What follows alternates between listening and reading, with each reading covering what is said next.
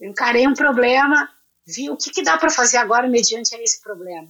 Eu acho que é, na época eu fui muito. Eu acho que usei a minha maturidade do momento para encarar o problema e seguir e ver qual eram as possibilidades do momento. E, e deu certo, porque em cima de um problema eu direcionei outras coisas na minha vida que era importante. Então a vida não era só a, a Mari nadadora. Isso abriu muito a minha cabeça.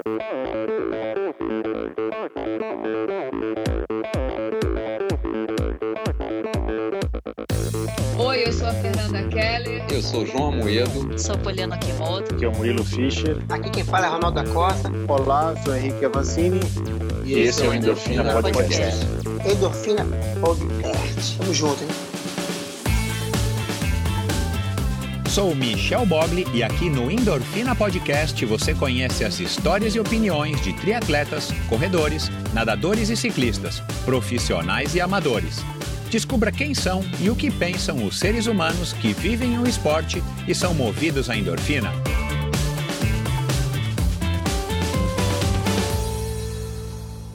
Olá, seja muito bem-vindo a mais um episódio do Endorfina Podcast. Esse e todos os episódios são editados pela produtora Pulsante e esse episódio foi gravado no Estúdio aqui em São Paulo. Se você quer gravar o seu podcast, se você quer criar o seu podcast, se você quer ter vídeos com uma qualidade de áudio e vídeo mais profissionais para suas redes sociais, para os seus vídeos curtos, se você quer gravar lives, webinars, procure Estúdio H br Studio, esse H no final é para falar studio.br. Mande uma mensagem direta, um DM para o estúdio e você vai se informar a respeito das condições, preços e da qualidade desse estúdio. Bom, mais um episódio começando aqui agora. Muito bem-vindo, muito bem-vindo. Se você é novo aqui no Endorfina, se você chegou agora recentemente, se você descobriu esse episódio recentemente, eu tenho a impressão que por conta da Valerie, por conta do Zé Graça, por conta da Gisele Violim, por conta da Zilma, é, muita gente conheceu o Endorfina, né? Os números é, me, me, me, dizem isso, que mais, mais pessoas estão ouvindo o Endorfina. Então, se você é um ouvinte é, novo do Endorfina, seja muito bem-vindo. E para você que já está acostumado, que já ouve, que já segue o Endorfina há muito tempo, seja muito bem-vindo também. Esse episódio é um episódio super legal. A Mari é, me foi indicada por é, algumas pessoas, mas eu quero aqui agradecer ao Marcos Mange, um apoiador do Endorfina, uma pessoa que também é, conhece a Mari e que a indicou para mim. Uma, uma pessoa super legal, a Mari, foi uma conversa que me surpreendeu, eu não tinha quase nenhuma informação a respeito dela. Alguns convidados que eu já conheço, que eu já ouvi, que eu já seguia, e alguns convidados como a Mari, que eu não conhecia, embora é, a gente já tenha é, estado quase que juntos ali no, no 70.3 de Florianópolis no começo desse ano. Ela fez uma prova lá fantástica, mas eu não. Enfim, ela estava passando abaixo aqui do meu radar. Então foi uma grata surpresa a indicação de alguns é, ouvintes e do, do Marcos, que fez a gentileza de me passar o contato da Mari, fazer essa ponte. E foi então com uma, uma, foi uma grata surpresa, foi uma satisfação enorme ter conhecido uma, uma mulher como a Mari, uma atleta como a Mari, principalmente por conta de todo o histórico que ela tem de profissionalismo na natação e pelas ideias dela, uma triatleta profissional muito recente. Ela tem uma história aí que vocês vão ouvir, talvez na introdução vocês achem meio confuso, mas ela vai acabar explicando a questão dela com a Marinha do Brasil. Ela que é atleta da Marinha hoje pelo triatlo, mas foi também por uma outra modalidade, eu vou deixar aqui o suspense para vocês.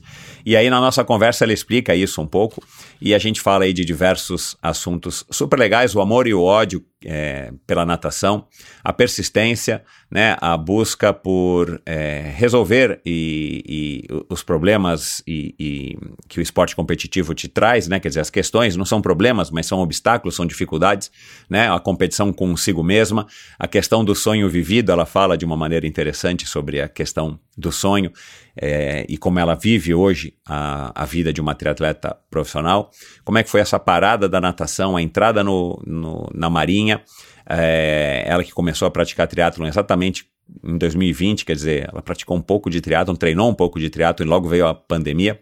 A gente fala da mudança, né, da vaga dela para ser uma triatleta da Marinha, né, já que a Marinha também não tem, o Exército tem triatletas, mas a Marinha não tem, ela conseguiu aí uma exceção graças aos resultados. A gente fala de lições, de lições, de aprendizados, a gente fala do triatlon e o trabalho, né, sendo o triatlon um trabalho, ela também é uma treinadora de natação, ela treina com o Cláudio Morgado, que é uma pessoa que eu preciso trazer, já está prometido de trazê-lo aqui para o Endorfina, né, Morgado, a gente só precisa, eu preciso me organizar, na verdade, mas enfim, foi uma conversa muito legal, então tenho certeza de que você também vai gostar, porque é uma pessoa super simpática, super cabeça feita, ela que está aí na, com 29 anos, está né, tá quase aí fazendo 30, é, viveu muita coisa legal na natação e mais uma vez o esporte competitivo ensina muito, e a Mari fala disso, fala de, da preparação, fala do, da, da, construção né, de tudo que ela viveu ao longo da vida dela, especialmente com a natação, através da natação, e, e que ela tem agora a, aproveitado, está aproveitando e também, ao mesmo tempo, aprendendo. Então,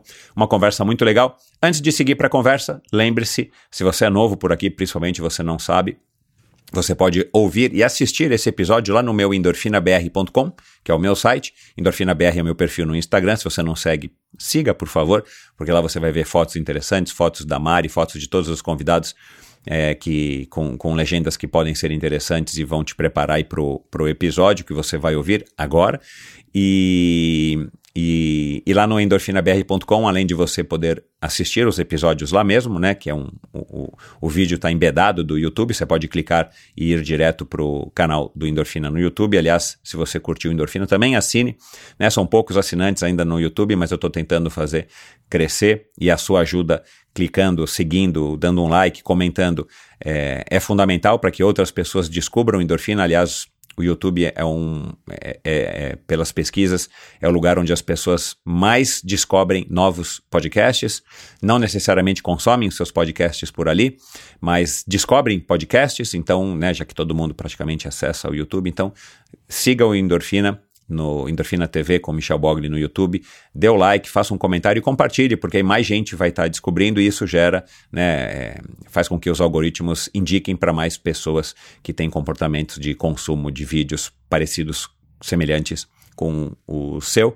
E no Endorfina BR você encontra links para as redes sociais dos convidados, é só lá no post de cada um dos episódios você encontra links para outros podcasts, podcasts, episódios do Endorfina, que tem relação com o, o, o convidado da, da vez. Você também lá consegue assinar a newsletter semanal do Endorfina. Assine, que também é, um, é uma coisa bem legal. Sou suspeito para falar, mas é, são e-mails que eu me empenho aí para estar tá trazendo coisas que eu acho que podem te inspirar. É meio curtinho, né? E lá também você pode apoiar financeiramente esse projeto. Então é isso. Vamos lá para mais uma conversa do mais um episódio do Endorfina Podcast, né? Como eu sempre digo, afinal de contas, quem é que não gosta de uma boa história, não é verdade? Vamos lá. Ela ingressou na natação aos sete anos de idade, apaixonada pelos esportes, encontrou na modalidade não apenas uma fonte de diversão, mas uma forma de extravasar sua competitividade. Desde então, representou diversos clubes em quase duas décadas de dedicação à natação profissional. Foi campeã mineira, paulista, brasileira e sul-americana. Finalista absoluta no Troféu Maria Lenk em diversos campeonatos brasileiros e na Copa Mercosul. Em 2020, passou a se dedicar ao triatlon e, mesmo com a chegada da pandemia, seguiu firme no seu propósito, que também era entrar para a Marinha do Brasil. No ano seguinte, passou no concurso e conseguiu a única vaga disponível no pentathlon naval. Ela então incorporou à sua corrida e natação os treinos de remo, tiro e pista com obstáculos, mas seu coração ainda batia mais forte pelo triatlon. No final de 2021, finalmente estreou na sua primeira prova, o Capixaba de Ferro, conquistando o segundo lugar. No ano seguinte, sagrou-se campeã carioca, vice-campeã do Ironman 70.3 do Rio de Janeiro, medalha de prata por equipes no Mundial Militar, campeã brasileira amadora e campeã amadora do Ironman. A esta altura já havia decidido pedir dispensa da Marinha, pois o pentathlon não a fazia feliz. Quase imediatamente após pedir o seu afastamento em novembro, ela sofreu um acidente de bicicleta que lesionou seu ombro e marcou o começo de um período muito difícil e doloroso.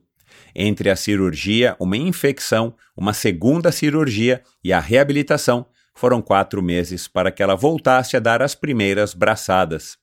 Mesmo assim, conquistou o terceiro lugar no Ironman 70.3 de Florianópolis deste ano, integrou mais uma vez a seleção brasileira no Mundial Militar e conquistou o quarto lugar na mais recente edição do Iron Cruz. Conosco aqui hoje a treinadora, ex-nadadora, terceiro sargento, triatleta profissional da Marinha do Brasil, uma mulher que não teme a mesmice cotidiana do treinamento e segue rumo aos seus objetivos, pois, segundo ela, ter vontade de ganhar todos têm, mas ter vontade de se preparar é o grande diferencial. Apóstolos Caldense, Mari Anne Ortega. Oi, Mariana, como é que vai? Mariana não, né? Mari. Eu, eu... Você sabe que na minha agenda você tá como Mariana. Depois que eu vi que não era Mariana, era Mari, aí é Mariane, né? Mas é Mari. Eu vou me forçar aqui de chamar de Mari. Como é que vai, Mari? Tudo bem? Tudo bem. Na verdade, o pessoal me chama de Mariana ou Mary ou Meire, então acaba. Meire, eu já conheço algumas pessoas que sim, ensinam. É, a, a, pessoa chamava Mari, mas era Meire, né? Isso, é... fica Meire, Mary, enfim. Mas olha, é um prazer te receber aqui é, e ainda mais sabendo que hoje é o segundo podcast que você gravou, né? O primeiro ainda não foi ao ar, eu também não ouvi. Não. Assim, para mim é ruim porque eu gosto de, de ter mais. É, eu adoro podcast e gosto de ouvir o podcast do, dos meus, que os meus convidados participam, né? Uhum. Mas é um prazer e estou super animado aqui com a nossa conversa porque algumas coisas aqui me, me chamaram a atenção na sua carreira, né? Na, uhum. e, e, aí eu acompanhei muito, acompanhei. Eu vi muito o teu Instagram, foi até o primeiro post. Você lembra qual foi o teu primeiro post? É, não, não né? lembro. Tem que me lembrar. Sabe o que foi o teu primeiro post? Você não. vê como o Instagram, você vê como o Instagram era um Meu negócio Deus. bizarro. É. Quer dizer, é um negócio bizarro. O teu primeiro post foi um bowl de açaí. Caraca, foi um bowl de açaí. Verdade. Você tem alguns bowls de açaí postados? Eu tenho. Tem, bom Mas o teu primeiro foi, eu não lembro agora, acho que não tinha legenda, mas era um bowl de, de açaí. Logo eu não vou nem perguntar se você um gosta de açaí. de açaí. Um bowl de açaí na Senador Vergueiro, no Flamengo. eu morei. Acabei de lembrar, verdade. Ah, tá. Legal. Mas enfim, é... vamos, vamos entrar, claro, na pauta. Tem muitas coisas, como eu falei aqui, que eu tô querendo saber. Você é uma triatleta Sim. fresquinha, né? Novinha, aliás. É. É uma, é uma triatleta advinda aí da pandemia, né? não por ah. conta da pandemia, mas você é uma triatleta que é, começou na pandemia, né? O que é contraditório. Uhum. Mas é, antes disso, eu vi também no teu Instagram alguns posts, e você até me mandou a foto. Uhum. E um deles sempre fez um, um dos posts até um vídeo você tem um quadro de medalhas, não sei como é que chama aquilo, né? Mas é uma exposição das tuas medalhas, né, que são... É eu vi aqui num site que são 800, né? Não sei se você já é, parou para contar. Eu parei de contar, mas é mais ou menos. Mas natação dá esse tanto de medalha, né? A natação a gente ah. sabe que dá desde as primeiras categorias, né? Enfim. É. Mas, cara, o que mais me chamou a atenção é que você separa as fitas por ordem de cor, é. né? Então, eu só não sei se tem uma graduação, se, se é um, uma coisa de arco-íris e tal, é, é uma organização dentro das cores, mas assim, é todas as vermelhas, todas as com uma fita amarela, todas. Cara, então ficou um negócio, ficou um negócio bacana demais, né? Ficou. É, você, você é uma. É, então, você é uma pessoa organizada ou foi só esse esse momento e Nossa. você tem uma vida assim meio caótica? Zero organização. Hein, ah, zero? zero. Eu acho que é a única coisa que está organizada. Porque está na minha casa em Minas, não está aqui comigo, mas eu sou uma pessoa meio, meio desorganizada nas coisas. É, mas, cara, aqui, ali é um espaço ali que eu amo, é o meu quarto em Minas, né? Uhum. Então, é, como eu sempre morei fora, toda vez que eu voltava para casa, eu chegava ali e pendurava as medalhas do ano ou as medalhas do semestre. Então, é, eu tenho ali um, um, um, uma visão de quando eu abro a porta do quarto e eu vejo tudo aquilo ali, é tipo, meu Deus, eu já passei por tanta coisa, tanta história, tanta coisa que eu carrego ali em cada medalha. Enfim, não é só um metal com uma fitinha, ou, sabe? Ou o título, né? É, é, é. é o, o, o, Exato. Aí eu pego aquilo, eu falo, nossa, eu lembro disso, lembro daquilo, como foi a fase que eu tava. A natação tem muito disso, né? A natação, uhum. você consegue é, ganhar muita experiência, porque é, imagina só, uma prova em um, em um, campeonato você consegue cair oito vezes na água, você sai de uma pois prova é. com oito medalhas. Então, uhum. é, a natação me ensinou muita coisa, assim, nesse sentido. Uhum. E, e você começou super cedo, né? Eu é, falei aqui agora um pouquinho, sete anos de idade, É. né? É uma idade, é, enfim, a idade da minha filha mais nova. E, e você pegou gosto, né? é, pela natação e eu vou querer saber disso. Mas antes, é, vou fazer aqui uma pergunta, como de vez em quando eu digo para os meus convidados, uma pergunta capciosa aqui para você. Se você é, fosse levada para uma ilha deserta, é uma ilha, né? Um pedaço de terra cercado de água. E vai ser de água salgada, né? É, se você fosse levada para uma ilha deserta é, e você tivesse que escolher entre algumas outras coisas, né, de necessidades básicas de higiene, mas você tivesse que escolher, você, você preferia levar um óculos de natação ou Ah. um estoque limitado de bolo de milho da sua mãe? Sem Dona dúvida. Lia, né, o nome dela? É, sem dúvida o bolo de milho. Sem Ah. dúvida. Eu não consigo. Cara, é assim, surreal o quanto que eu, eu troco uma refeição para comer o bolo. Eu amo. E, eu, e assim, além de ir lá, eu, eu pego o bolo e trago e dou para as pessoas, porque é uma coisa que eu gosto muito e eu gosto de dividir isso com as pessoas que eu gosto. Uhum. Então, é, hoje natação para mim é até difícil, assim, porque às vezes, eu até postei agora por último, assim, é um caso de amor e ódio. Às vezes eu tô nadando super, tô ali animadona, semana, tá, tá, tá, e às vezes eu olho pra piscina e falo, nossa, não quero, não tô afim. Aí às vezes isso acontece dois dias seguidos. Aí eu já fico meio de olho, ó, o que, que tá acontecendo aí? Eu, é, eu tenho que nadar, a galera não entende isso. Ah, mas a Mari foi nadadora. Mas para eu manter essa, essa boa natação, eu preciso de treinar. E, e eu preciso treinar bastante, não é pouquinho, é bastante. Então, às vezes eu tenho essa situação ali de amor e ódio com a natação. E esse é mais um episódio oferecido pela Pink Chicks. Idealizada e desenvolvida por mulheres apaixonadas por esportes, a Pink Chicks é uma marca brasileira pioneira no segmento de dermocosméticos de alta performance, inovando com o conceito do Sport Care. Aliás, já falei isso aqui, vou repetir de novo. Se você quer conhecer um pouquinho melhor a história da Pink Chicks, que é uma história muito legal, ouça o episódio com a Gisele Violim, que é uma das fundadoras da Pink Chicks e já teve aqui no Endorfina faz algumas semanas. A Pink Chicks é reconhecida por uma grande expertise em proteção solar devido aos altos fatores de proteção UVA e UVB. A Pink Chicks conta com a linha completa de proteção facial, corporal e até capilar com produtos de alta qualidade e alta resistência à água e ao suor. A linha também conta com produtos que minimizam os atritos causados pelos esportes, desenvolvidos especialmente de atletas para atletas. Além da inovação com um conceito de Sport Care, o diferencial da Pink está na união da proteção de alta performance, beleza e multifuncionalidade e conta com uma linha completa de maquiagem com proteção solar e resistência à água e ao suor. Os produtos são altamente indicados para qualquer tipo de movimento, possuem fórmulas veganas sem parabenos, são fáceis de utilizar e com sensorial muito agradável na pele. Podem ser utilizados a partir dos dois anos de idade. Então visite o site pinkchicks.com.br barra endorfina e aproveite para utilizar o cupom especial ENDORFINAPINK para ganhar 10% de desconto em sua compra. Então vai lá no site pinkchicks.com.br barra endorfina. Eu vou soletrar o Pink Chicks, P-I-N-K-C-H-E-E-K-S.com.br barra endorfina e aproveite para utilizar o cupom Endorfina Pink na hora que você tiver feito ali a compra no seu carrinho, tiver todos os produtos que você procura, que você quer no seu carrinho, digita lá no campo de cupom Endorfina Pink, tudo junto, em caixa alta, e aí você vai ver que automaticamente você vai ter ali 10% de desconto e vai receber os produtos da mais alta qualidade, feita por uma empresa brasileira de pessoas super legais, interessadas e preocupadas com a qualidade do seu produto, lá na sua casa, direto aí na sua casa, onde você é, escolher que seja para que seja entregue. Então vai lá, endorfina Pink, esse é o cupom, e ganhe 10% de desconto.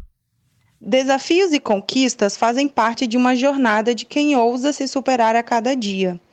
A Jornada Pro continua e nossa próxima largada será no Hawaii, no Ironman, em 14 de outubro. Continuamos trazendo com toda energia e de forma inédita os bastidores da minha preparação até a linha de chegada do Mundial de Ironman. Além do incentivo a termos mais mulheres no triatlo feminino, vale lembrar que 10% das compras no site da Probiótica com o cupom ALMATRI de até 20% off serão revertidos para o projeto ProCiclis. Além disso, eu montei dois kits personalizados, inspirados nos mesmos produtos que eu estou utilizando nessa minha jornada de preparação. A utilização do cupom dará também direito à participação em experiências exclusivas, como treinões, transmissões ao vivo dos eventos com degustação de produtos e entregas de kits. E aí, bora torcer comigo nessa jornada? E é isso, como disse a Pamela, a gente continua então acompanhando e na torcida. A Pamela que já está de volta ao Brasil, né, depois de ter chegado do Campeonato Mundial de Ironman 70.3 que ela correu na Finlândia. Ela já está de volta aqui ao Brasil e está fazendo agora a reta final, os ajustes, o ajuste fino para que ela possa largar é, na melhor forma possível lá no Campeonato Mundial de Ironman. Esse sim, o Campeonato Mundial de Ironman, o tradicional, realizado na ilha do Havaí, na cidade de Kona, no dia 14 de outubro. Então, continue acompanhando aqui através do Endorfina e do Probiótica Oficial toda a jornada da Pamela até essa última largada aí da única brasileira profissional que foi classificada para os dois campeonatos mundiais de Ironman de longa distância esse ano, o 70.3, que foi na Finlândia, e agora o clássico, a prova do Havaí. Então, lembrando, 10% de todas as compras realizadas no site da Probiótica utilizando o cupom ALMATRI serão revertidos para um projeto social apoiado pela própria Pamela. Foram desenvolvidos kits personalizados e inspirados li na linha de produtos utilizados pela Pamela em sua jornada de preparação. E além desse desconto de 20% nos produtos da probiótica, o cupom ALMATRI também te dá direito à participação em experiências exclusivas, como treinos com a participação da Pamela, transmissão ao vivo do Ironman, com degustação de produtos e entrega de kits. Então vamos lá, fiquem ligados, arroba probiótica para torcer junto com a gente. Bom, é, nós vamos falar de natação, claro. É, quem sabe até depois você pode passar no final das contas, no final da, da, da nossa conversa, você pode passar uma receita de bolo de milho que de vez em quando você Eu deve não sei, arriscar, a minha né? mãe pode. Mas é, é, é, e só para terminar esse assunto, é uma coisa bem, bem de mineiro, né? Essa história de bolo É, de milho, muito. né? De, claro, tem um pão de queijo. Pão de É. queijo. E, e eu me surpreendi, né? Falei para você agora há pouco, antes de, de começar a gravar, que eu tinha certeza que você era carioca. Né? Eu vejo você lá nadando né, com o Morgado e, e Ah. tal, fazendo as provas no Rio, e, e aí a gente conversando, vi o teu sotaque e falei, cara, ela é carioca, não ia imaginar que você era de Poços de Caldas. Isso. Mas, é, cara, o que eu já recebi de mineiro aqui no Endorfina, cara, é assim. é, bom, né? é- não, mas, eu Mas é muito Eu bom. adoro. Eu, eu, eu, a- a- além de gostar das pessoas que eu, que eu recebi, é óbvio, senão eu não teria chamado eles. Eu, eu gosto do sotaque, sabe? Mas você É. não tem o sotaque de mineiro, né? Mais ou menos, Mas- às vezes sai um zoai aí, um quero ver, quero ver. Mas vamos lá, já que a gente está falando de Minas, como é que foi a tua infância, né? A tua e da Luísa, eu sei que você é bem ligada à tua irmã, né? Muito. Você fez um post que você disse que vocês têm um ano de diferença, então é um. É. Né? Tua mãe foi corajosa, né? Já emendou uma gravidez na outra. E, e ela não seguiu pro lado do esporte e você é, Uhum. acabou pegando essa coisa da natação que a gente vai falar. Mas antes, na, na infância mesmo, na primeira infância e tal, como é que é, é, como é que foi viver a infância em Poços de Caldas? E eu já estive em Poços de Caldas, né, dar quando eu era garotinho, para dar uma volta ali na pracinha ali puxado pelas Aham. charretes de bodinho. mundo. Mas Padrão. olha, faz é padrão. Mas faz muitos anos, muitos, muitos, muitos anos que eu não vou, não tenho nem ideia como é que tá a cidade. Mas como é que foi a tua infância? Como é que foi é, passar lá é, essa primeira parte da tua vida em Poços de Caldas? Poços de Caldas. Cara, Poços de Caldas é muito frio, né? Então lá É. não tem uma tradição assim de natação e lá não, não vivencia muito o esporte, né? Principalmente a natação porque é muito frio. Então Aham. eu comecei a nadar no, no clube a Caldense, né? Para quem não conhece a Caldense aí, foi campeã mineira em 2002, futebol. Eu tava lá, eu assistia. Então eu comecei, eu tinha uns sete anos e tal, numa piscininha bem aquecida lá, eu e a minha irmã. E acabou que eu dei continuidade, ela não, ela não gostava, né? Eu, eu gostava bastante. E na época a gente fazia natação, futebol, é, squash, fazia as atividades do Uau. clube, né? A- Aham. é, padrão criança, né? Onde a mãe bota um monte de coisa. É. Mas eu, o que eu mais gostava era natação. E aí um professor lá falou, pô, vamos ver se a, se a Mari consegue ir para uma academia de natação onde ela consiga desenvolver melhor a natação e é, passar a competir, né? Então, ele me indicou para uma academia em, em Poços de Caldas mesmo e passei a, a, treinar lá. Assim, foi num período bem, bem pequeno, né? Acho que eu tinha acho que uns 12 anos, 12, 13 anos mais ou menos. E passei as, a, a competir os regionais, né? É, ali no interior, Andradas, Mogi, é, essas cidadezinhas ali do lado e, e, passei a ganhar todas as provas assim que eu competia, eu ganhava, na de crawl, na de peito. É, quando eu tinha mais ou menos uns 14, 15, é, tinha um clube né, no estado de São Paulo, que é o Esportiva São Joanense, né, que é no interior de São Paulo, e fica a 40 minutos de Poços de Caldas, né, fica em São João da Boa Vista. E lá tinha, a gente já sabia que tinha uma super equipe, que eles competiam Campeonato Paulista, Campeonato Brasileiro, e tinha um técnico super bom lá. E a gente, aí meu pai e minha mãe falou, vamos tentar, né? Por que não? Quando eu passei a ganhar essas competições menores, né? E acabou que eu fui fazer um teste lá, fui super bem. Acabou que eu entrei para equipe, isso foi em 2009. E de 2009 em diante, eu só passei a ter bons resultados na natação, assim, né? Uhum. Na verdade, eu comecei velha, não vou dizer comecei, mas os resultados expressivos, é, atualmente comparado, né, antigamente aí, é, assim, eu não subia no pódio em, em Campeonato Paulista no Infantil, é, isso atualmente, assim, quem vem já de, de resultados da natação, já começa ele petis, infantil, juvenil, júnior e tal. Eu só fui ter um resultado expressivo mesmo na natação quando eu tinha uns 16, 17 anos.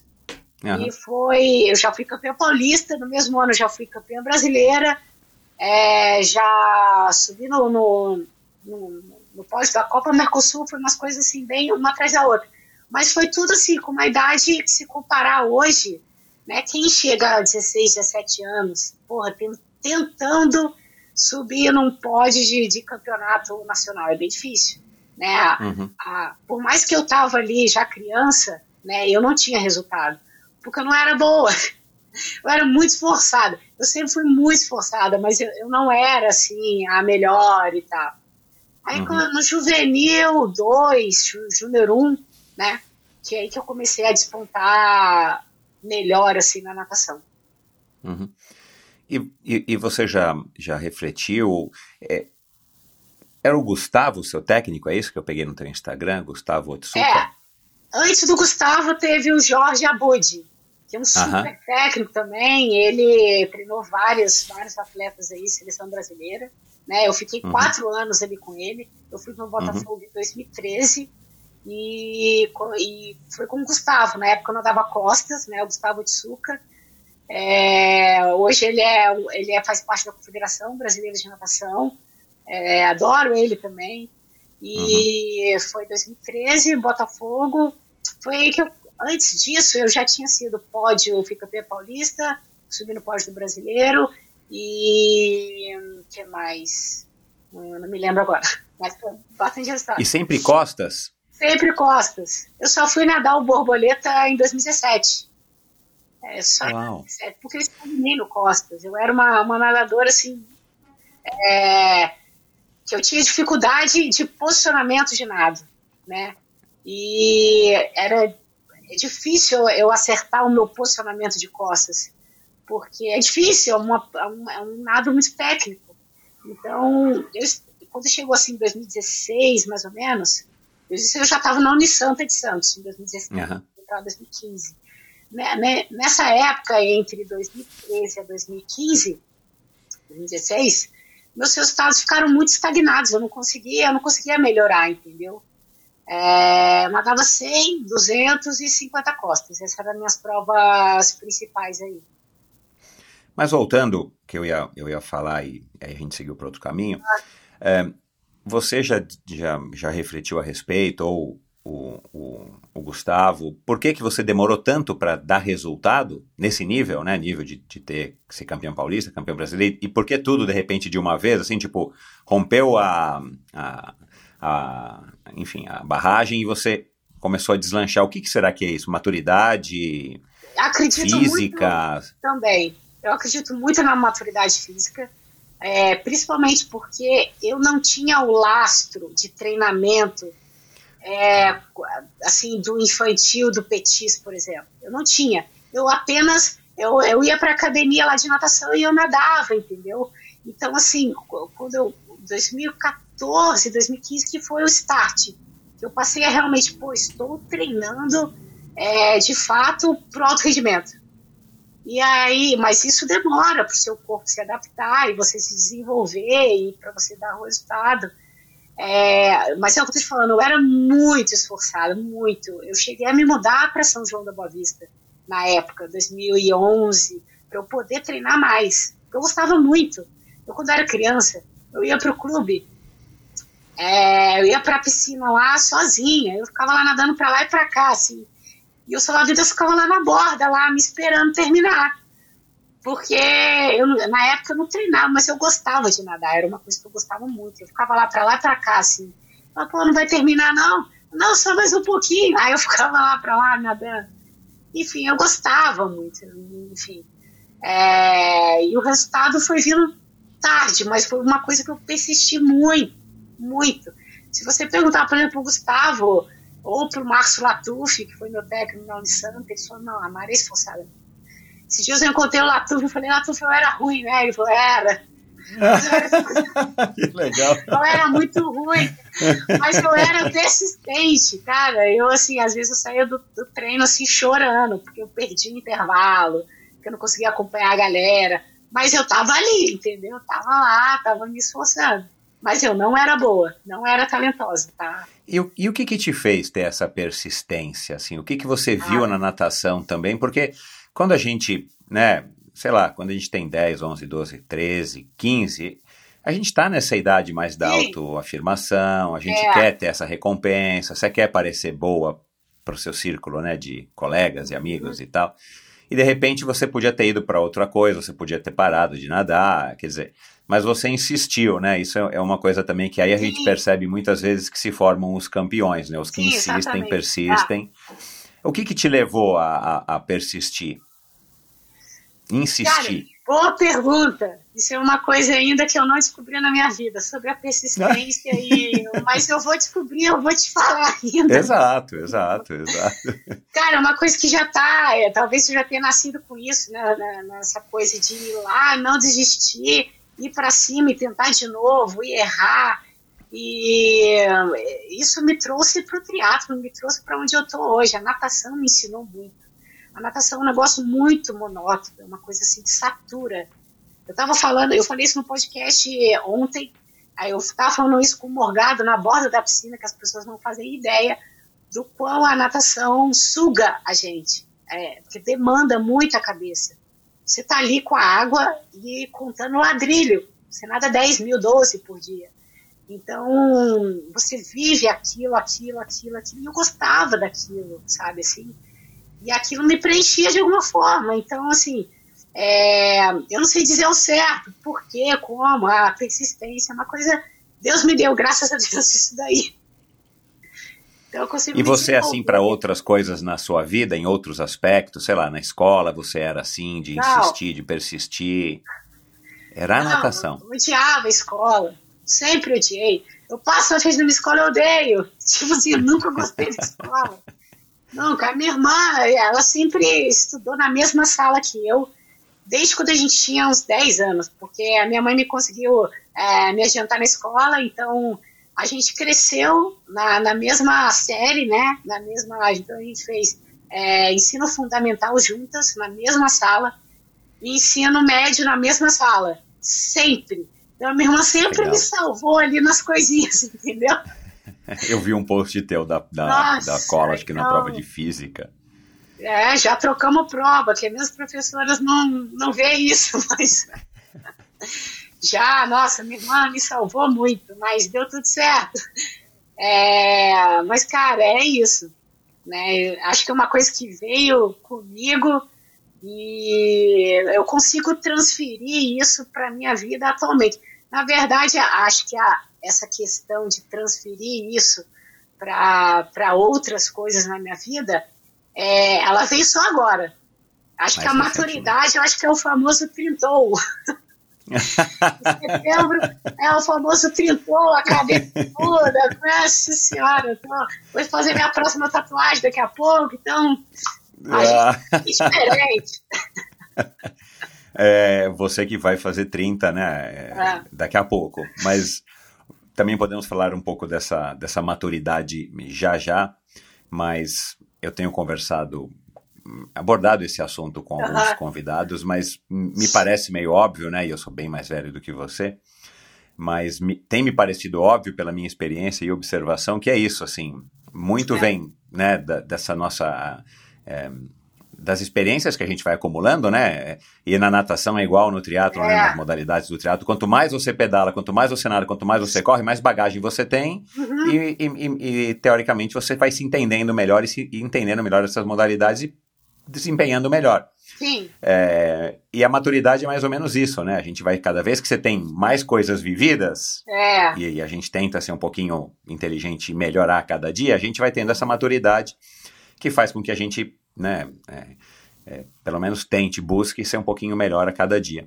Mas é, a natação com certeza foi uma modalidade que, que te pegou, né? Você lembra de ter tido essas conversas, por exemplo, com tua mãe ou com teu pai? Ou eventualmente até mesmo com a tua irmã, tipo assim, ah, você não foi bem na prova, ai, mãe, eu não aguento mais, eu não aguento mais treinar, eu não sou boa, ah, é, e, e, e, tua mãe fala, não, filha, tenta, tenta, tenta.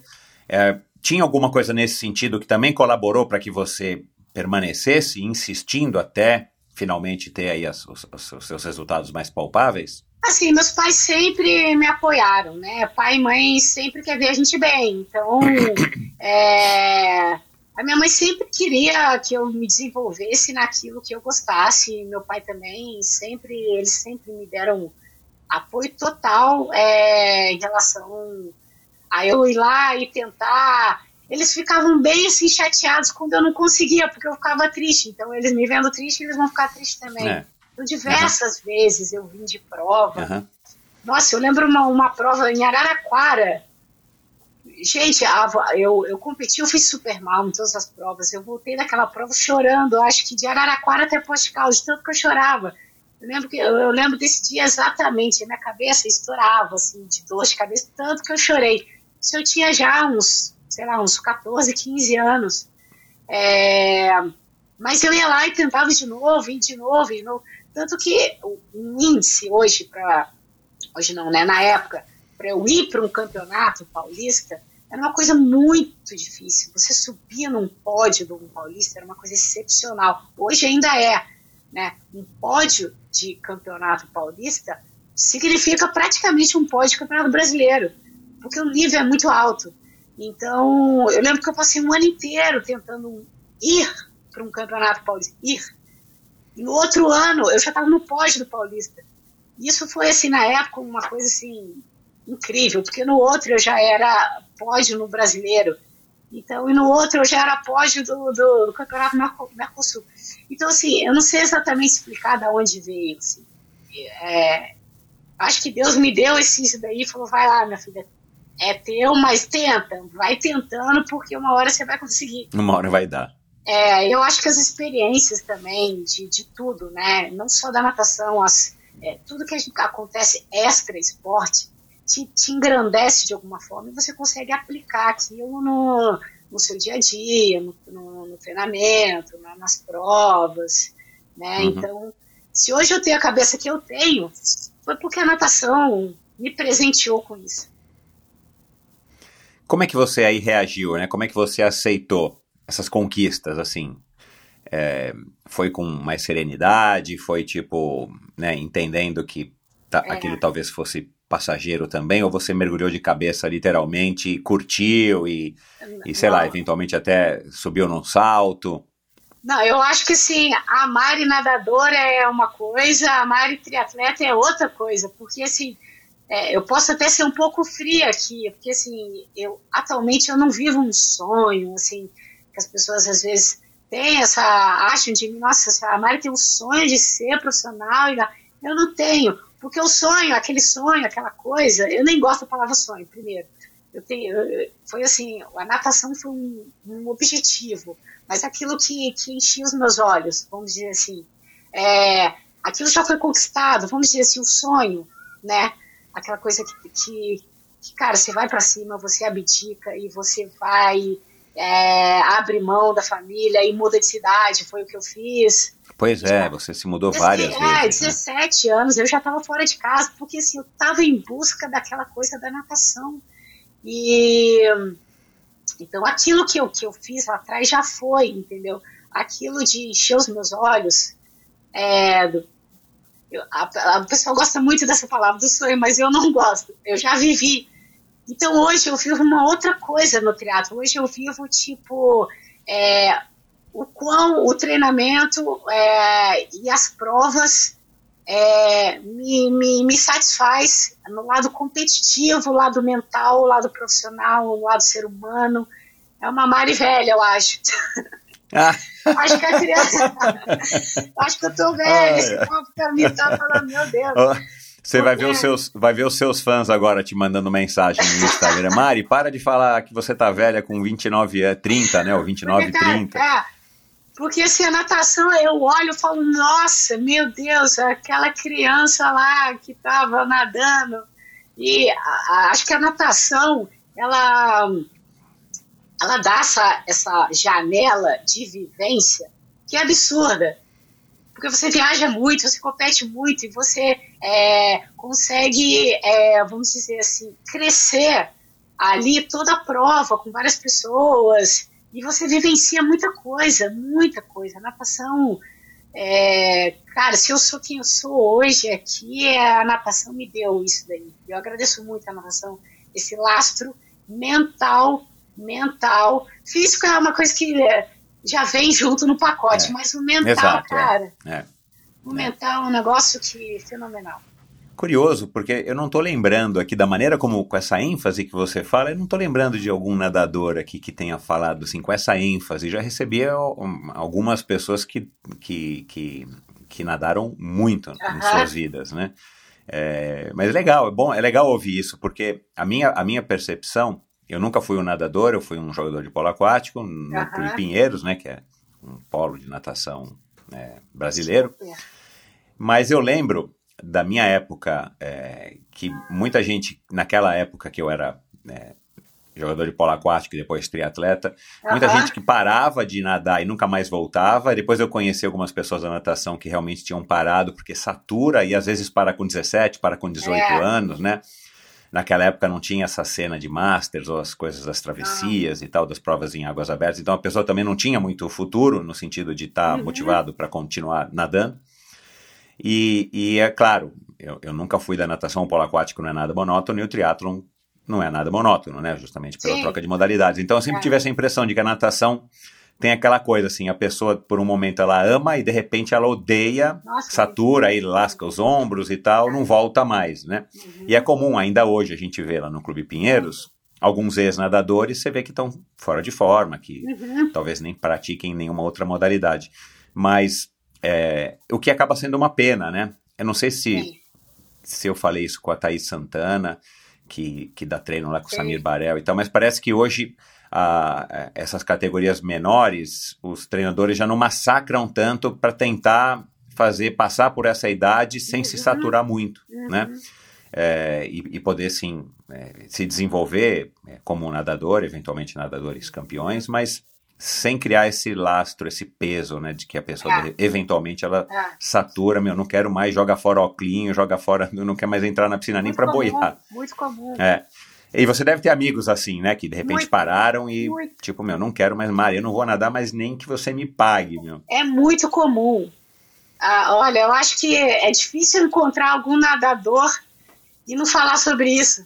Porque, ah, é? nossa, é muito comum. Eu acho que a galera tá, não tá falando a verdade, mas é muito comum a gente parar já, tipo, nossa, meu Deus.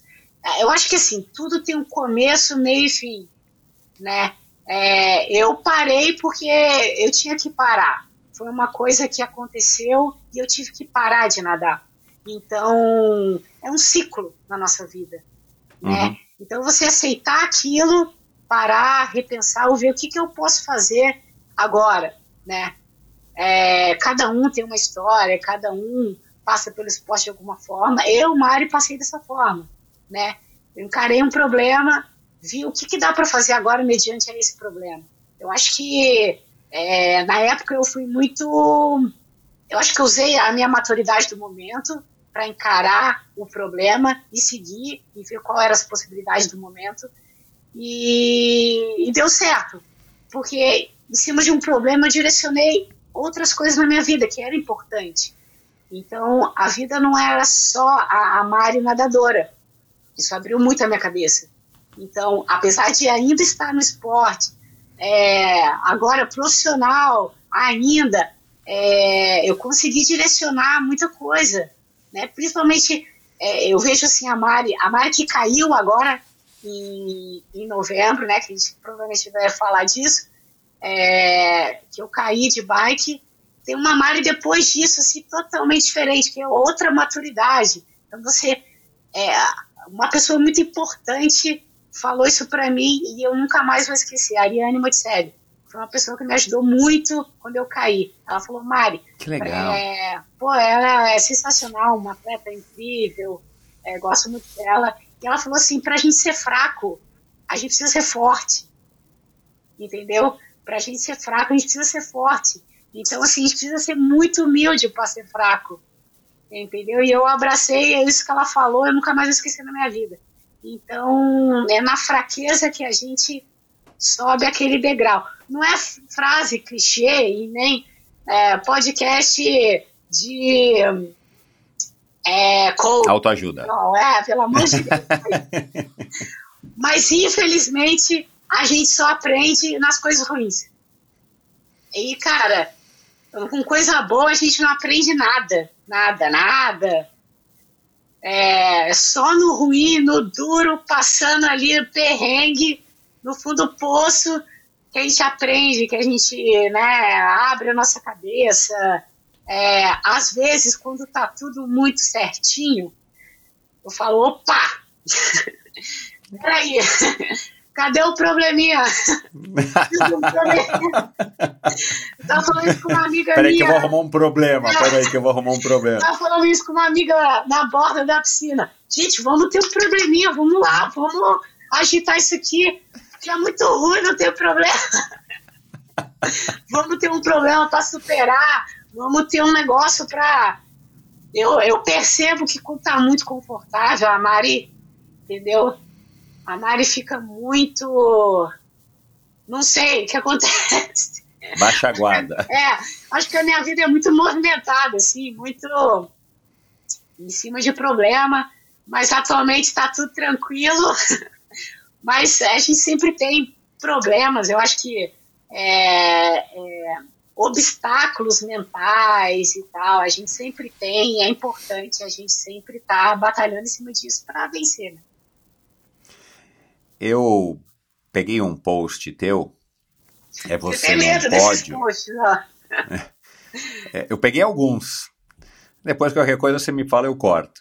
Não, É, eu, eu peguei um post teu, você num pódio, em terceiro lugar. Pelo Aham. menos você era bem novinha, eu identifiquei você ali como terceiro lugar. E, e você escreveu a seguinte legenda: Dez anos atrás, terminei numa piscina, eu treinei, perdão, numa piscina de 17 metros, sem raias, Nossa, redonda É, nossa. e gelada durante seis meses para chegar nessa competição e fazer o meu primeiro pódio nos 100 metros costas, É. numa piscina olímpica, né? Uma piscina de 50 metros. Ou seja, só não conseguimos aquilo que não queremos. Você lembra desse post? Lembro. Você falando agora, eu tô toda arrepiada, cara, porque é bizarro. É bizarro, assim. Porque Você andou numa piscina redonda, meu. Uma piscina redonda. uma piscina redonda, bem redonda, de 17 metros, uma friaca, mas num frio. São João da Boa Vista é muito frio, é ali do lado de Poste Caldas. Sem raia. Na época a piscina estava reformando, a gente só tinha aquilo e eu ia para a Copa Mercosul em Curitiba.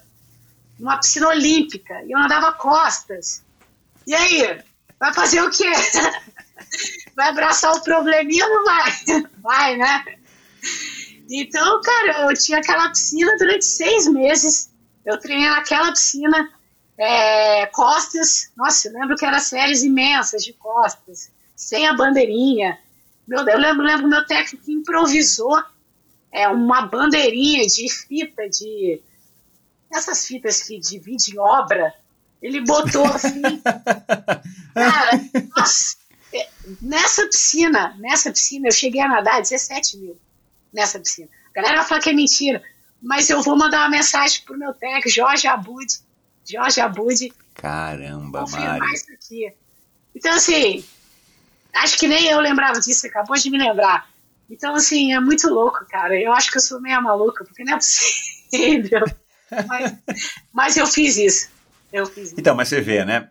É, claro, olhar agora para trás fica fácil, mas assim, É. você se empenhou, né? Você enfrentou, meu, cara, numa piscina Ah. redonda de 17 metros, gelada, por seis meses. Você levou a sério o teu objetivo, você não quis parar, de alguma maneira você também se manteve ali. E no final das contas, cara, você recebeu uma recompensa que É. acaba fazendo tudo aquilo valer a pena, né? E aí você, você escreveu isso, só não conseguimos aquilo que não queremos. Então isso é uma mensagem muito importante pra gente mesmo, né? Não importa você colocar no Instagram ou não. Mas agora que você chegar lá e ganha essa medalha, e você tá indo de volta pra casa, ou que você vai deitar e Ah, você sabe é, que você ganhou aquela medalha, cara, aquilo na tua cabeça, é, eu tenho impressão, não sou psicólogo, Uhum. mas que aquilo cria um print na tua cabeça de atleta, que assim, cara, eu, eu mereci essa medalha. Eu fiquei É. ali, né? Só eu sei quanto que eu nadei, quanto que eu Sim. né, bati a cabeça na borda, esqueci de virar. Cara, e de repente você tá lá com uma medalha. Então isso acho que é, são, é, é aquilo que a gente falou no começo. Para mim isso é, é, é- é a construção, é o tijolo do tijolo que vai tornando a gente melhores pessoas, mais maduros e melhores atletas, né? Sim. E olha que eu falei, eu acabei de falar tudo isso, eu não citei pódio. Para você ver, a, a coisa é tão automática. Por quê? Porque o, que vale, não dizer o que vale, mas assim, automaticamente, naturalmente, o que está valendo é o caminho que eu percorri. Ali só foi o que? A conclusão do que eu fiz. É. Então ali foi ali a consequência. A consequ... Agora o que eu fiz ali é o que está dentro de mim, é, aqui, é Exato. dentro de mim, é o que eu vou transferir para minha vida, para o triatlo atualmente, ou para minha vida extra esporte. Então, para você eu nem comentei do pódio, porque assim, é, é- é muito automático na minha cabeça. Então, agora falando do pódio, cara, é, eu fui pódio na Copa Mercosul em Curitiba, eu acho que foi 2010, 11, sei lá, uma coisa assim. Eu dividi o pódio com a Luísa Padovan, que é um- uma excelente atleta de nado de costas. Para mim, eu subi no pódio ali com ela, eu estava me achando, porque realmente ela era uma super nadadora. Eu nadei para 1,9 na longa de costas. É, eu acho que foi isso. E eu lembro, nossa, eu fiquei super feliz, super feliz né, nesse dia. E realmente, imagina só, era nadadora do Pinheiros, eu estava dividindo pódio com uma nadadora do Pinheiros, eu era lá de Uhum. Pós de Calda. Então, ah, porra, então, sabe, umas coisas assim muito legais, assim.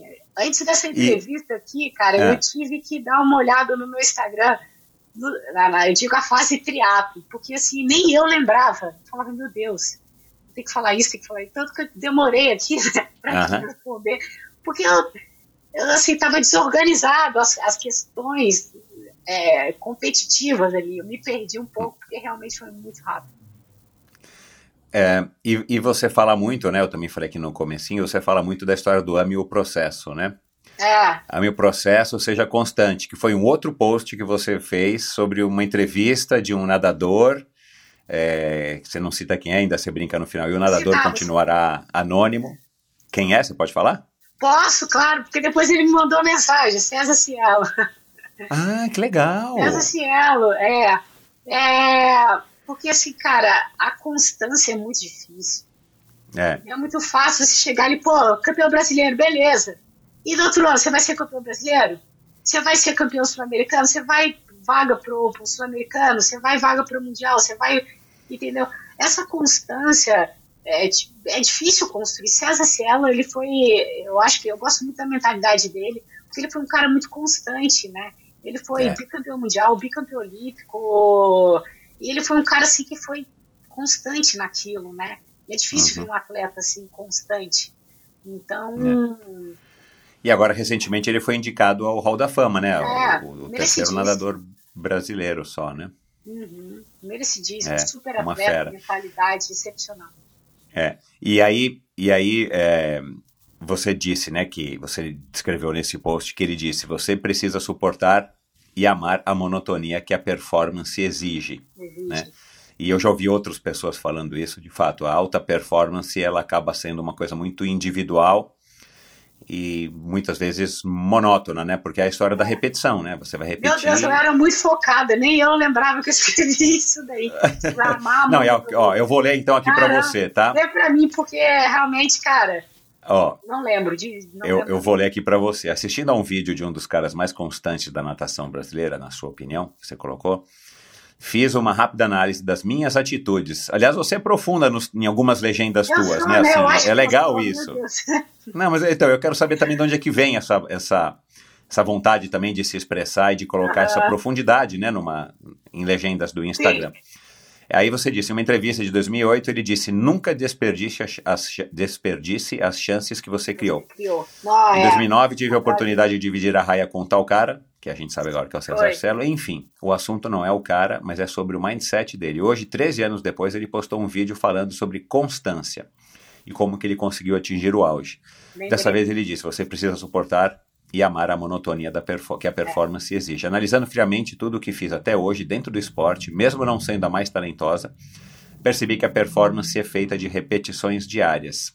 E cada repetição você precisa buscar uma melhora.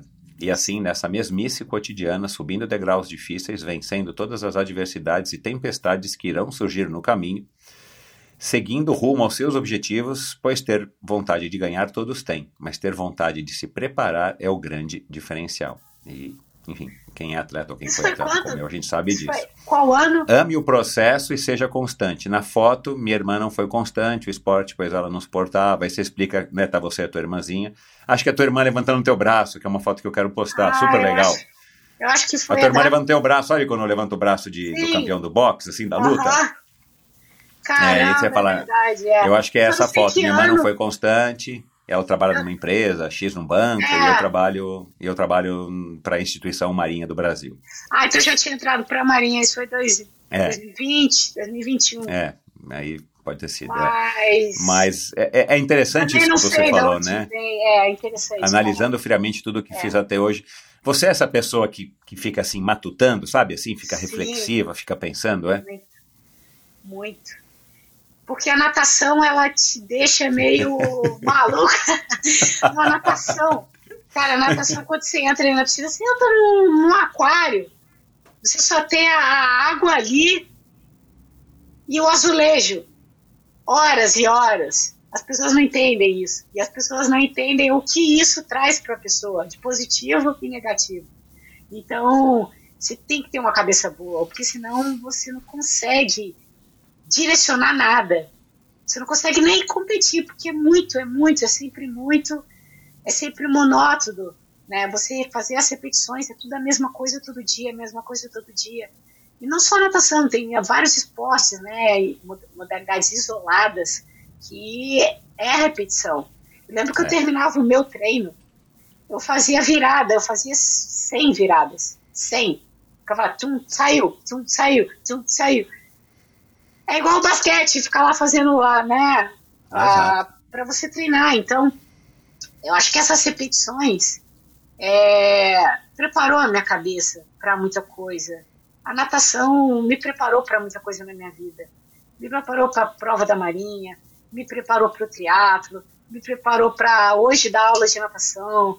Então, assim, é, eu acho que tudo é um é um caminho mesmo, uma trajetória, né? Então, É o processo. São vários, né, são várias coisas que acontecem na tua vida que vão te gerando o resultado que você Sim. apresenta hoje E amanhã já soma o que você aprendeu hoje, né? De novo, são os tijolinhos, são as, São as os fases. tijolinhos, a maturidade, enfim. E nessa época é, que você estava já se destacando, já era uma, uma, uma moça, uma adolescente e tal, você tinha algum tipo de curiosidade? Você sabia da existência do triatlon? É, assim, você tem memória também disso? Assim, o que, que você achava do triatlon ou simplesmente você estava tão focada ali na tua natação que... Olha, a triatlon- única memória que eu tenho do triatlo é 2015. Eu morava em Santos, nadava na Unisanta. A única memória que eu tinha é que quando eu terminava meu treino, é, quem entrava depois eram os atletas de triatlo. E, e eu lembro só hoje que eu vi aqueles atletas e hoje eu sei quem é. Falei, caramba, era Ah. aquele que entrava depois do meu treino. Que era o Marquinhos, é, o Fernandes e a. Rose Leclerc. Eles entravam ali depois do meu treino. Só que eu só fui Uhum. descobrir isso depois. Claro, E é. uma outra, uma outra lembrança que eu tenho é que aonde eu morava, na Avenida Vicente Carvalho, em Santos, é onde era o triatlo. E aí eu ficava na janela, assim, olhando o pessoal fazer né, é, o triatlo ali. Mas assim, jamais passou pela minha cabeça fazer triatlo um dia. A minha cabecinha era só natação, natação, natação, natação. E só. Uhum. Uhum. Entendeu? A minha, a minha percepção esportiva era só natação. Só. E você e você ganhava bolsa? Você foi para a Unisanta para estudar lá? Você ganhava dinheiro, auxílio dos clubes? Como é que era a tua vida em relação à natação profissão? É, a natação, cara, assim, na época era mais, assim, disputa de bolsa, né, de, que é na Unisanta, então era isso que era disputado. É, uma ajuda de custo, né, que atualmente também, eu acho que isso acontece até hoje, não sei se menos ou mais, estou bem por fora, mas eu lembro que o que valia muito na época eram os revezamentos. Era o 4 por, 4 por 100 livre, que na época eu sempre ficava de fora, porque eu era muito ruim. Lembrando, eu era muito ruim. Então, eu, eu gosto sempre de repetir isso. Então, assim, para você ter algum ganho, você tinha que ter algum resultado, de fato. Então, eu fui aos pouquinhos conquistando essa parte de ter alguma coisa em, em, em resultado, né, para você ganhar alguma coisa. Mas Uhum. foi praticamente assim. E então agora já, né, falando do, do triatlon, e como é, quando é que surge essa história, esse interesse de é, competir o triatlon, de experimentar, né? Você já disse que teve um problema na natação e você precisou lidar com isso e, e aí você falou, bom, vida que segue, vamos olhar para frente. Como é que foi essa, eh, o fim da natação até o começo do triatlon e Pai, por que o triatlon, né? Porque Aham. também você podia fazer outras coisas, né? Não precisava ser nada ligado à natação. É, assim, é como eu falei antes, eu, eu acho que tudo na vida tem começo, meio e fim. Então, assim, a natação ela encerrou.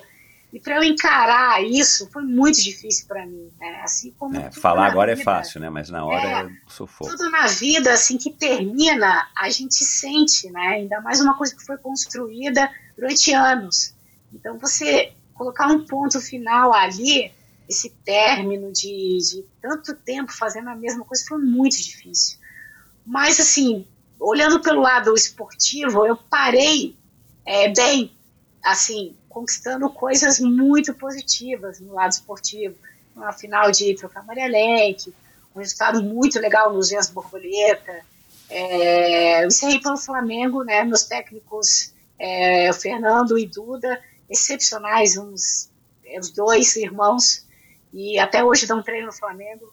Então agradeço muito é, a eles que, que me construíram aí esse final de, de trajetória. E eu parei de nadar 2000, final de 2019 e início de, de 2020. Eu parei do final de 2019. E 2020 que surgiu esse triatlo, na verdade o teatro não surgiu, né? O que surgiu primeiro foi a Marinha, né? Porque quando eu parei, eu, eu não sabia muito bem o que, que eu ia fazer, eu, como que eu ia, me, eu ia lidar, né? Vamos dizer assim, com o que ia vir pela frente. E na época eu estava em Minas, eu retornei para Minas para realmente ver, direcionar o que, que dava para ser feito, o que, que não dava para ser feito. o que eu ia fazer da minha vida ou não. Então. Você fazia faculdade essa época? Eu estava fazendo, estava fazendo e depois já logo já já consegui terminar, mas também foi trancos e barrancos, trancos e barrancos. Né? Porque uma vida esportiva com uma vida de faculdade é difícil. Né? E depois já logo disso surgiu o Morgado já me conhecia na época. É, Por causa do Flamengo. É, porque ele já me conhecia. Acho que ele já me conhecia também no Botafogo e tal, o Morgado é das antigas, eu nadei no Botafogo. É, e ele sempre me via passar ali. a gente só lembra dessa história depois, né? Ele sempre me via passar ali no Flamengo. Aí ele perguntava dos meus treinos, aí eu falava. Aí ele me chamava pro triatlo. Vamos fazer um triatlo, não sei o quê. Eu, não, eu quero nadar. Ele sempre me chamava. E eu sempre falava, nada a ver, não quero. Isso já 2019, final de 2019, 2018 ali.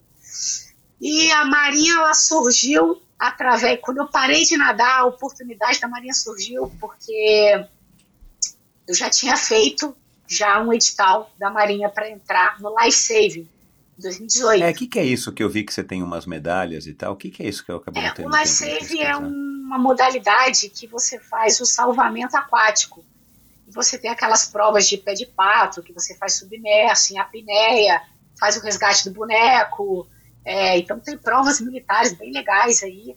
E esse era o meu objetivo, na verdade, na época, em 2018, era entrar para o life saving, né? Porque na natação eu não ia conseguir, porque na época não tinha um resultado que a Marinha exigia. Mas para o life eu tinha. E eu fiz a prova e eu, eu, só não entrei porque a minha documentação de, de resultados é, na natação não foi superior ao da Carol Ataíde, que, é, que treinou comigo durante anos e ele entrou na época. E ela treinava comigo na mesma raia. A gente dividia raia. E ela entrou e eu não, eu fiquei em segundo. É, era uma vaga só, ela entrou. E... Para ser atleta de life saving. Life saving, que é o salvamento eu nunca ouvi falar disso. Uhum. E não, uma modalidade sensacional ali, muito, muito legal. E a prova física que exigia para o Life Save, quem ganhou fui eu. Quem ganhou ali as provas de corrida, é, natação, é a junção ali que o edital exige, foi é, é, eu, eu, acabei vencendo. Só que na pontuação final a Carol ali era superior, né? Na época ela, era, uhum. ela foi pódio no, no brasileiro, eu, na época era só finalista brasileira, não estava com os resultados é, de fato para entrar. E aí, enfim, aí eu parei de nadar, 2019, surgiu de novo a oportunidade da, da Marinha, o comandante me, me entrou em contato, pô, Mara, a gente vai abrir uma vaga é, é no ano que vem, começa a treinar, sei que você parou de nadar, começa a treinar que a gente vai abrir um novo edital, tem interesse? Falei, tenho. É só que era, na época, era Light Save Pentathlon Naval. E acabou que pentatlo naval. pentatlo naval são cinco modalidades, né? Natação, corrida, tiro, pista de obstáculos e o cross country, né? Então assim são é bem é o remo, desculpa.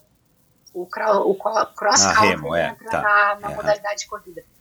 Então acabou que veio a pandemia, né? Isso na verdade a gente entrou em 2020. É, o Morgado já me conhecia e tal, não sei o que e quem me preparou para entrar, porque a ideia era entrar na Marinha, não era triatlo, nunca foi. E quem ficou ali me preparando para entrar na Marinha foi o Morgado.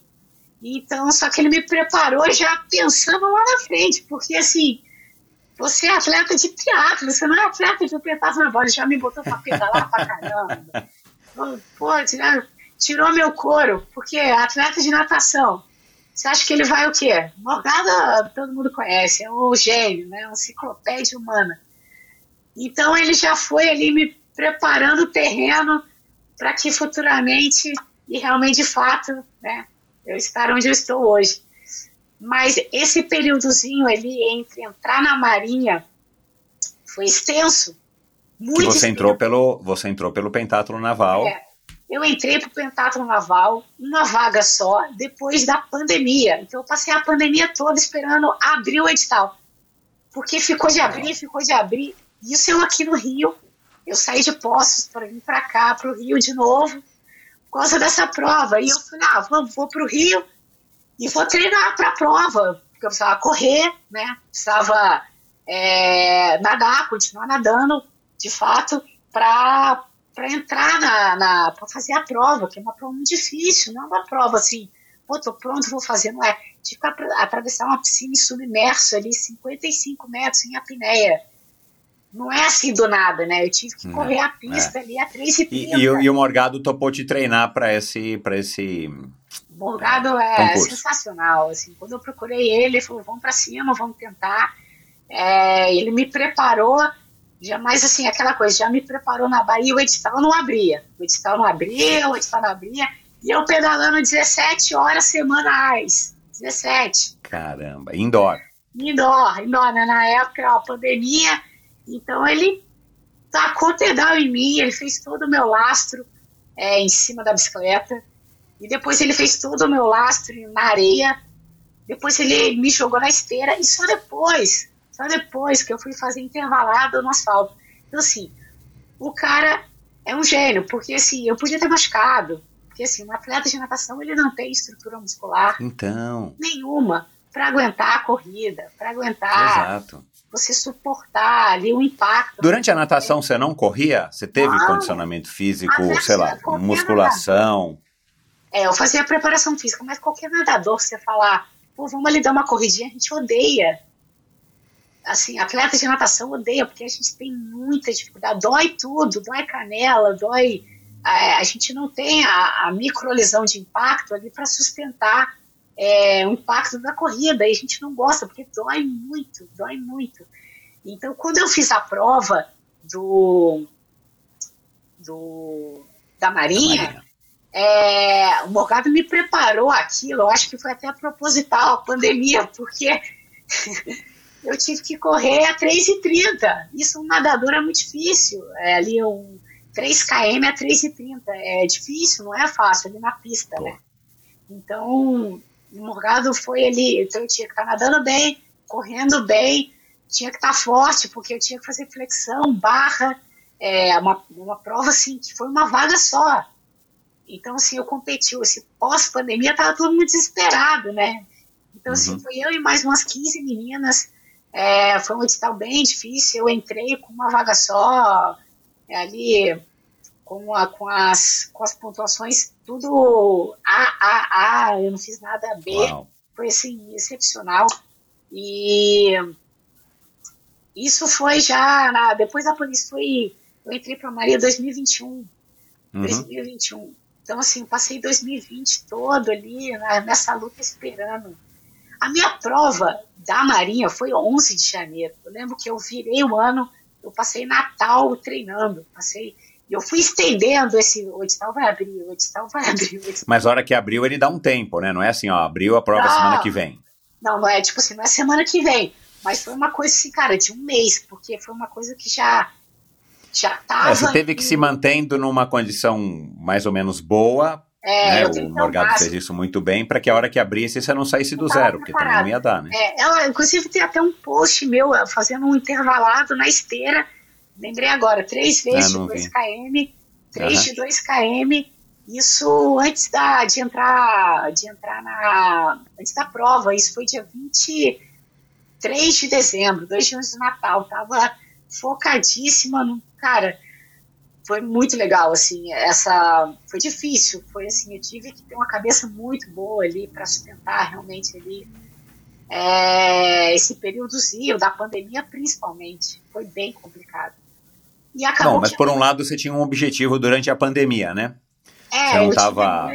Não, né, é. Tipo, ah, vou fazer alguma outra coisa, sei lá, vou querer começar a trabalhar e todo mundo parando, tudo parado, sem é, saber se ia voltar é, eu tive que acreditar ali fielmente que ia abrir e que eu ia estar tá pronta e é, era aquilo que eu enxergava, era aquilo ali, era a minha cabeça ali em cima da bicicleta, sendo que eu nem não tinha piscina. Então, assim, eu ia ter que nadar, fazer uma prova sem estar nadando praticamente, né? Ficou muito tempo sem piscina. Uhum. que é, era 5 da manhã, eu morava, nessa época, eu morava em Ipanema, é, nessa época de pandemia e tal, ia pro mar ali rapidamente e voltava, e na época eu não podia. Dava uma nadadinha e voltava, morrendo de medo. Aí tem uma época que realmente parou, eu não fui, aquela época que não podia nada, nada de fato, a gente teve várias fases. E, enfim, eu, a minha, a minha, quando eu ingressei na Marinha foi dia 7, acho que foi dia 7 de, de abril ou dia 21, enfim, foi que de fato eu entrei. Agora, antes de você continuar com a, como é que você saiu, como é que você migrou do pentatlo para o triatlo? Uhum. Por que a Marinha, assim? Da onde que surgiu? Você tinha algum conhecido? Quem, assim, aí você falou, oh, o fulano me ligou, o coronel me ligou. Da onde que tinha, assim? Teu pai não é, né? Teu pai é comerciante, não, não é isso? É, meu pai é comerciante. Tua mãe, costureira, né? De vestidos, isso. né? É. é. Da onde que vem isso? Eu acho que veio de não ter conseguido em 2018 também. Ah, você não falou disso Também. aqui, não. Não sabia. É, você não, tentou não uma vaga para nata pela natação. Não, pelo life saving, que é natação. Ah, já pelo life saving. É, ah, já tá. pelo life saving. Já pensando em me manter como nadadora, mas também como life saving, porque, por exemplo, a Carol Ataíde foi o que ela fez. Ela se manteve na natação e entrou pro life saving. Então, ela fazia as duas coisas. E eu Aham. queria muito aquilo. Não só Aham. ela, mas também a Thaís Xavier. Thaís Xavier hoje também. Ela é do life saving, foi nadadora e ela se manteve. Então, eu queria muito aquilo. Entendi. Então, não ter conseguido em 2018 veio um start. É, acho que Deus colocou para mim, tipo, vai lá e tenta de novo, porque é isso que vai te, te fazer conquistar outras coisas. Aham.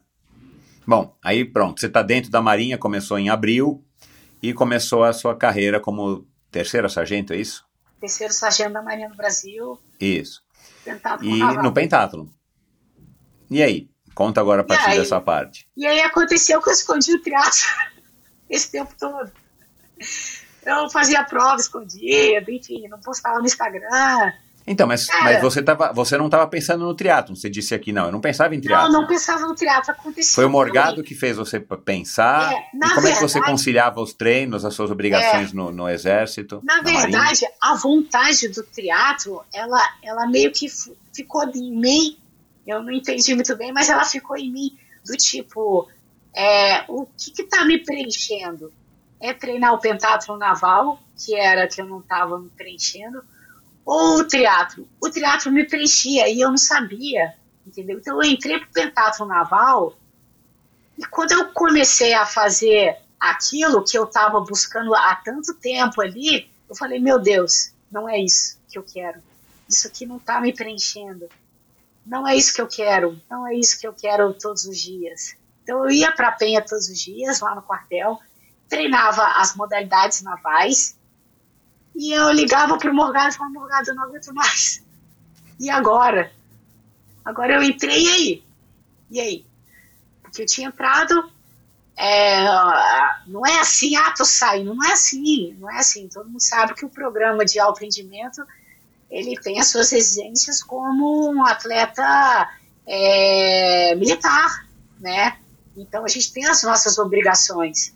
Então eu passei por um edital muito duro, eu passei pela inspeção de saúde, eu passei por um processo seletivo muito grande, documentação, prova. Não é assim, ai, não quero mais, tô indo embora. Não é um É, clube então. no quartel, você, você tem as suas obrigações. Não é assim, tô saindo, não quero, não gostei. né? Então, é, eu fui levando o teatro praticamente durante um ano todo, 2021 até 2021 todo. Né? Minha primeira prova de triatlo foi o Capixaba de Ferro. Porque Ah, você já foi para uma prova de distância eu maior. fui logo de cara pro Capixaba, porque eu treinava muito. É, é, quando eu entrei pro Pentatlo Naval, eu fazia lá na parte da manhã a- as modalidades navais, que eu não gostava, é, e à tarde eu pedalava. Eu fazia um treino de corrida. Então eu passava o dia é, me, me, me dividindo em oito modalidades, vamos dizer assim. Era muito duro. Porque eu queria manter o triatlo, certo? Eu não queria, eu não queria perder o meu condicionamento de jeito nenhum.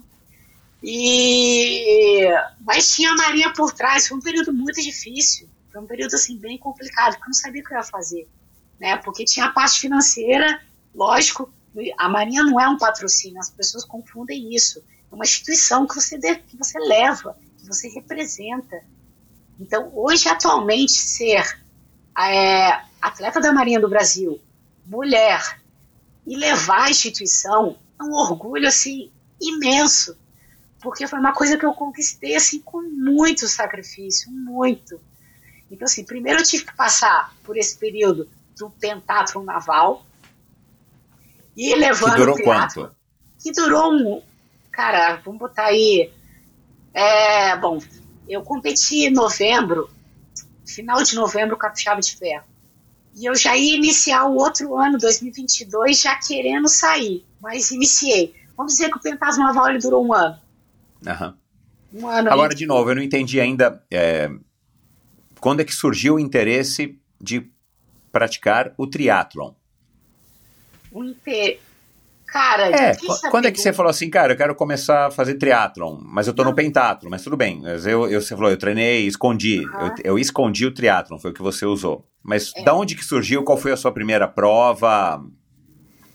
A gente estava saindo da pandemia, quer dizer, saindo não, né? Mas Aham. 2021 já foi um ano um pouco mais brando, né? É, É. 2020, 2021. Acho que É, esse- 2020 foi tenso, né? Não, tinha, não É, teve nada, não né? teve 2021 nada. algumas provas houveram, Foi é, 2021, houve algumas provas, mas não, não, tinha, não tinha assim, não, não tava, né? Aham. Como é que foi isso? Eu não entendi. foi, cara, foi o preenchimento de fato. O que que tava me pre... o que que me satisfazia ali? Não era o pentatlo, era o triatlo. Então o que que eu fiz? Foi correr atrás do quê? Do triatlo. Aí você, aí você comprou uma bike, Não, aí na época eu pedalava, eu pedalava com uma, uma bicicleta já indoor, né? Eu fazia os treinos indoor e pedalava também no Genésio. O Genésio tinha uma bike indoor, Tá. inclusive ela tá aqui essa bike. aham, né? A gente fez uma troca, eu comprei um, uma ICO, uma, é uma, uma Neo Bike, não gostei, a gente fez um bem bolado, trocamos e tal, e ela tá aqui hoje, ele tá com Aham. a Neo Bike, enfim. Nessa época, essa Neo Bike estava lá na, no estúdio dele, então os meus treinos indoor eram todos lá, e se manteve lá por muito tempo, né? E quem me, quem me deu a bike para começar o triatlo foi Marcos Mangi, que é um cara assim que ajudou muito o atleta. que foi uma das pessoas que me recomendou você, que é ouvinte do Endorfina. Enfim, Sim, um cara, um cara. eu não conheço ele pessoalmente, mas é um cara muito querido É, porque ele, ele, ele me dá um apoio enorme.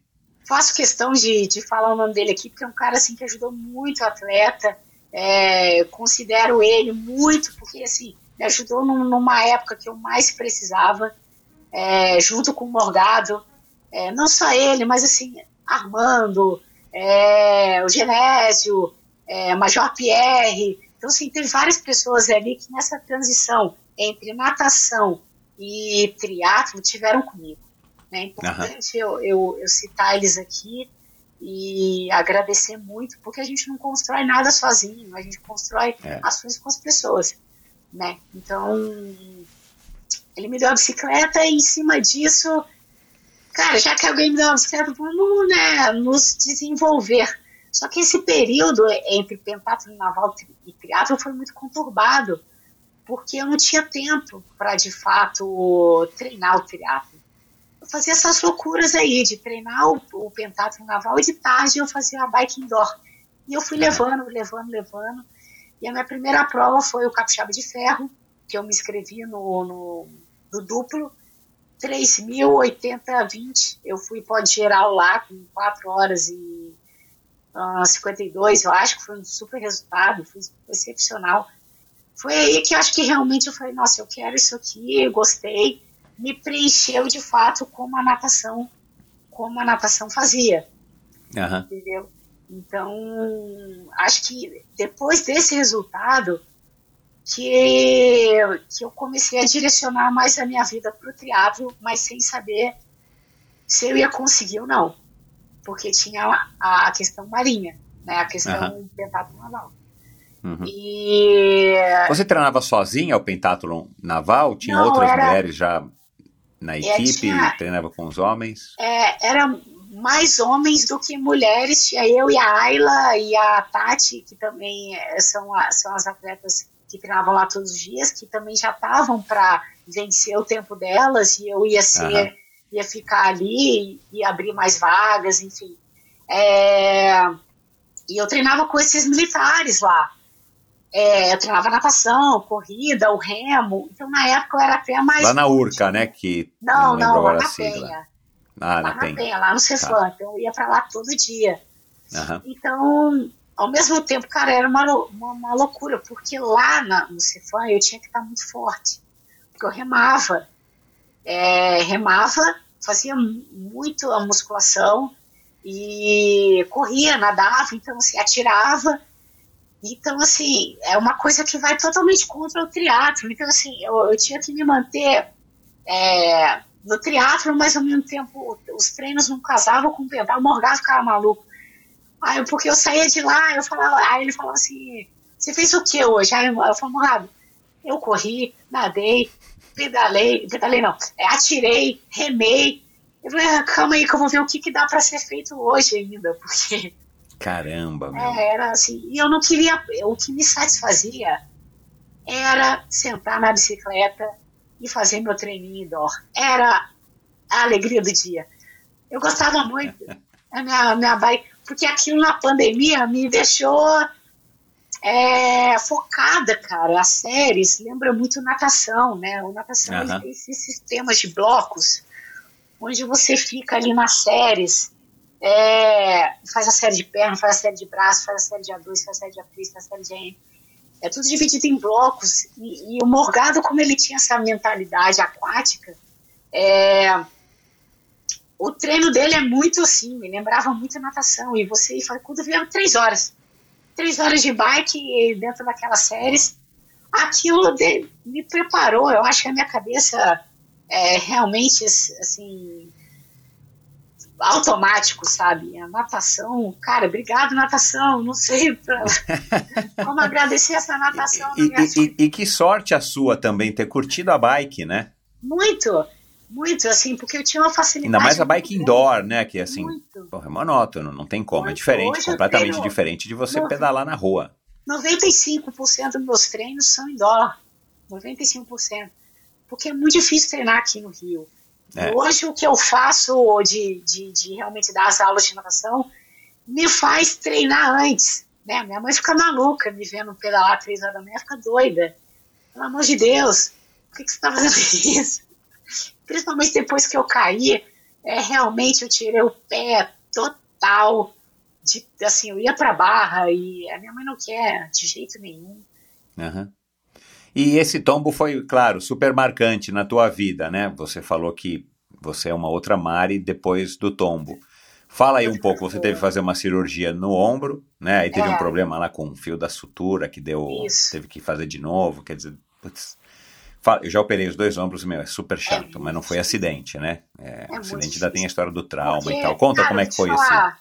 Eu sou uma pessoa que eu suporto dor porque a gente é atleta, a gente tem a facilidade de suportar a, a dor. Mas eu nunca tive uma dor tão é, pontual como eu tive nesse ombro, porque eu tive uma complicação bem ali difícil depois da primeira cirurgia. É, eu caí dia 27 de novembro na Barra da Tijuca, na, na, na Avenida das Américas, uma quarta-feira, aleatória, nem pedalo de quarta-feira.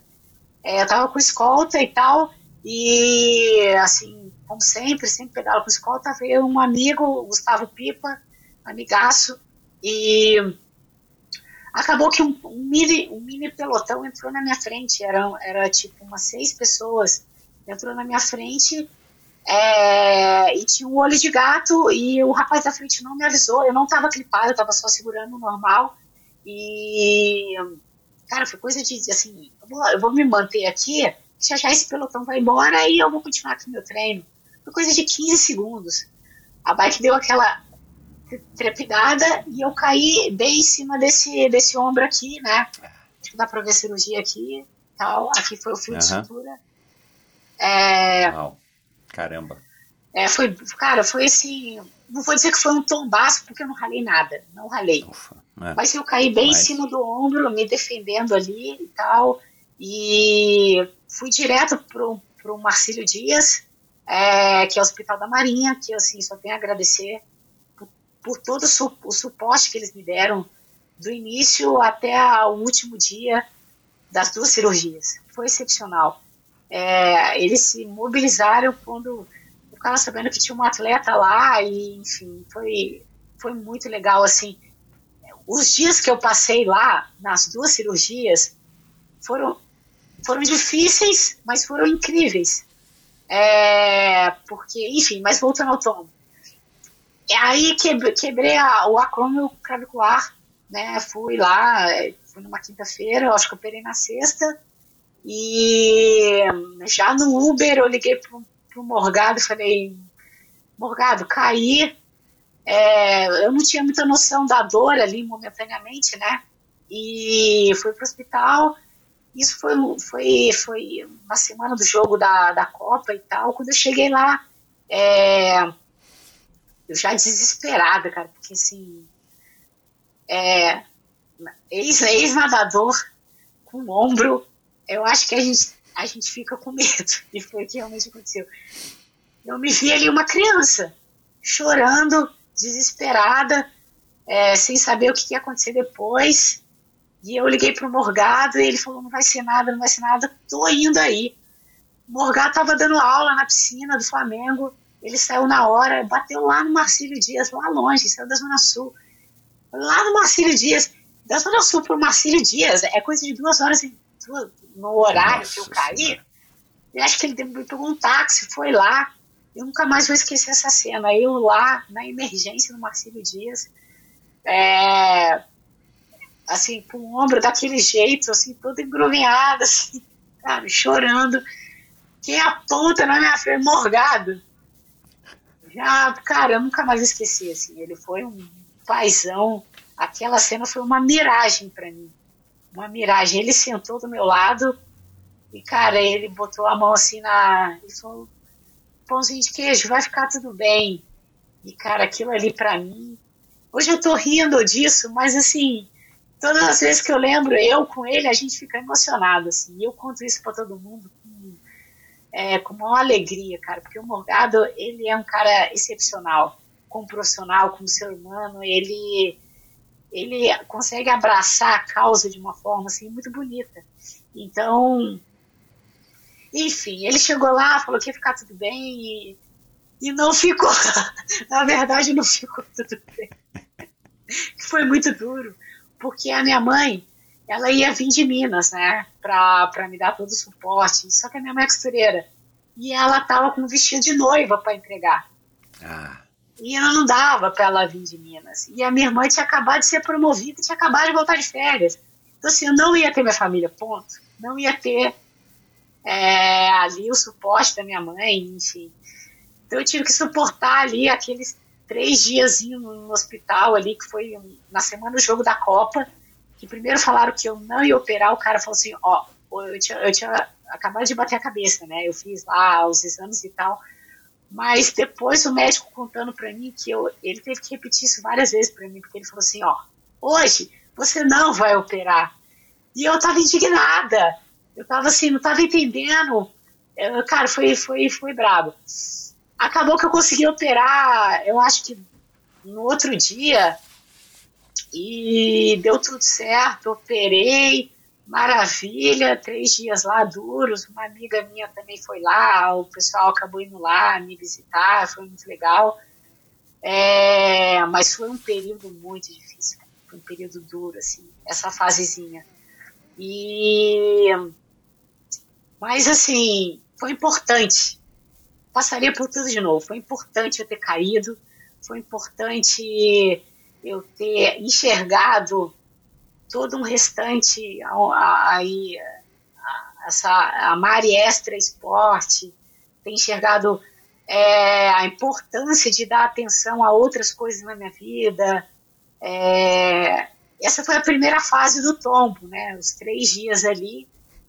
E depois já logo é, voltei para casa voltei para para Minas esse períodozinho ali Mas logo voltei, eu fui para Minas, passei o Natal, etc, e tal, operada, toda aquela função, é, com dor e tomando remédio, não sei o quê. Eu fui para Minas, e esse período aí de tipóia, esse pós-operatório, é, eles me deram o aval para eu fazer o elíptico. Então eu ficava no elíptico e fazia bike indoor. Eram as, eram as únicas coisas que eu poderia fazer e fiz nesse período todo. Só que o Hospital Naval ele fica no Rio de Janeiro e a minha casa é em Minas, né? Então assim, eu passei o Natal, eu fui para casa no pós-operatório na Tipóia, aquele perrengue todo, fui para casa, passei o Natal, dia 26 de novembro, já estava no Rio de novo, porque os médicos da Marinha eles tinham que me olhar, entendeu? Então eu tinha que dar esse uhum. feedback importantíssimo, né, para a Marinha e como atleta. E nisso eu já emendei todo um restante que eu só parei em julho agora.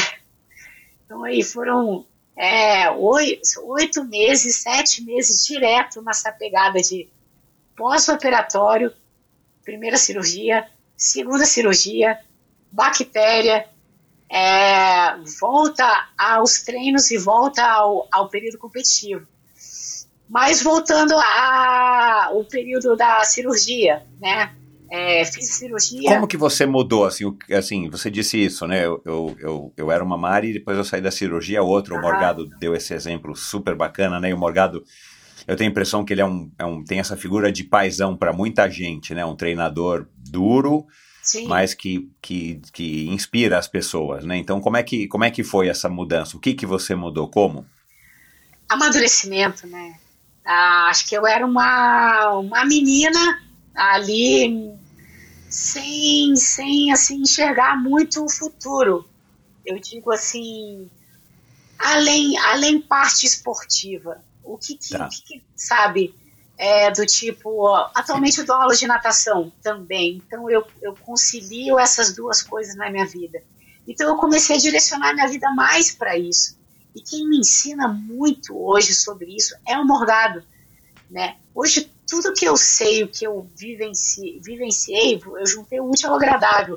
A, a minha bagagem aquática eu consigo passar para os alunos e, e, o plus do morgado, a parte teórica e etc. Eu consigo aplicar isso. Às vezes ele fica bravo comigo. Você fica dando essas aulas aí, tem que descansar e não sei o quê.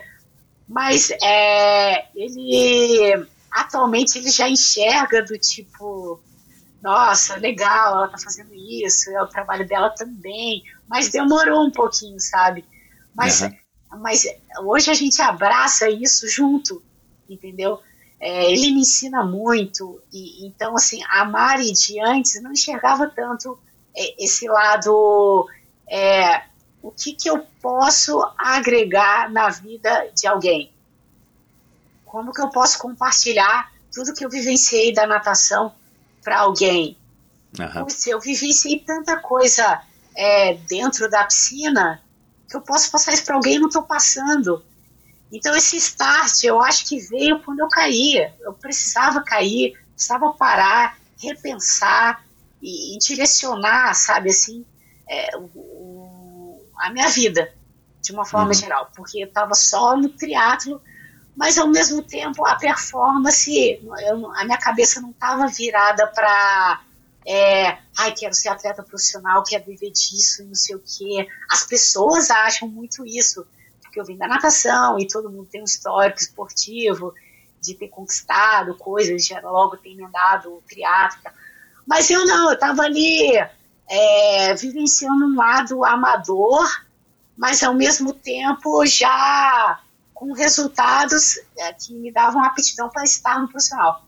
Então, mas assim, voltando à cirurgia, esse período aí de primeira cirurgia e, e segunda cirurgia foi muito complicado, porque eu não sabia que eu tinha, que eu estava com uma bactéria. Então, eu comecei a ter ao, algumas dores muito pontuais ali, que eu achei que era da recuperação e não era. Então eram duas coisas, era o, a rejeição ao fio de sutura e essa bactéria que eu peguei já na, na, na primeira cirurgia. Então eu fui sentindo muita dor, eu fui perdendo muito peso muito rápido e eu achei que isso era da recuperação. Então, esse diagnóstico demorou um Aham. pouco. Então, eu só fui fazer minha segunda cirurgia em fevereiro. Então, eu passei janeiro inteiro, cara, com uma dor. Eu não consigo Não, e atrasou pra caramba a recuperação, né? Porque Muito, você teve porque que abrir de novo. que é, eu fui suportando uma dor que eu achei que era de fato, né? Eu só fui tirar a tipóia dia 6 de janeiro, quando o médico falou assim, não, agora você vai tirar a tipóia e começar a físio. E eu comecei a físio fazendo as mobilidades e tal. E quando eu fui fazer a segunda cirurgia, eu já estava movimentando o braço. Eu já estava já com a mobilidade muito boa, eu já Aham. tinha e eu tive que abrir de novo. Eu fiquei 10 dias internada no antibiótico venoso. Foi muito duro. Foi muito Uau. duro. 10 dias no hospital. É, E detalhe, de novo a minha mãe estava com vestidos do quê? De noiva, vai entregar, e ela não podia. Foi duro, cara. E esse período, eu fiquei 10 dias no hospital e eles não iam me, me liberar até quando fizesse todos os exames e estava tudo certo, até que a bactéria já não tivesse ali mais. Então eu Aham. fiz um venoso. É, mas foi muito difícil ficar dentro da, da, da- do hospital, né? Enfim, ali da, do quarto, porque eu não podia fazer nada. Eu só podia ficar ali no quarto. E era isso. Então a melhor hora do meu dia é quando chegava um enfermeiro é, e batia um papo comigo. Então, assim, Caramba, aquilo. E, e eu fazia os exames ali no Marcílio, então eu tinha um período que eu saía do quarto, mas já são 10 dias no quarto. E eu comecei a ver coisas dentro do hospital que eu falei assim: eu tô reclamando de quê? Ok. Eu tô reclamando de quê aqui? Tá lindo, eu tô maravilhosa. É, putz, é, tem uma comida excepcional que eu tô comendo aqui. Eu, eu não vi a hora de chegar o café às duas e meia. Eu falava, eu ficava esperando o cafezinho às duas e meia com um pãozinho que eu amava.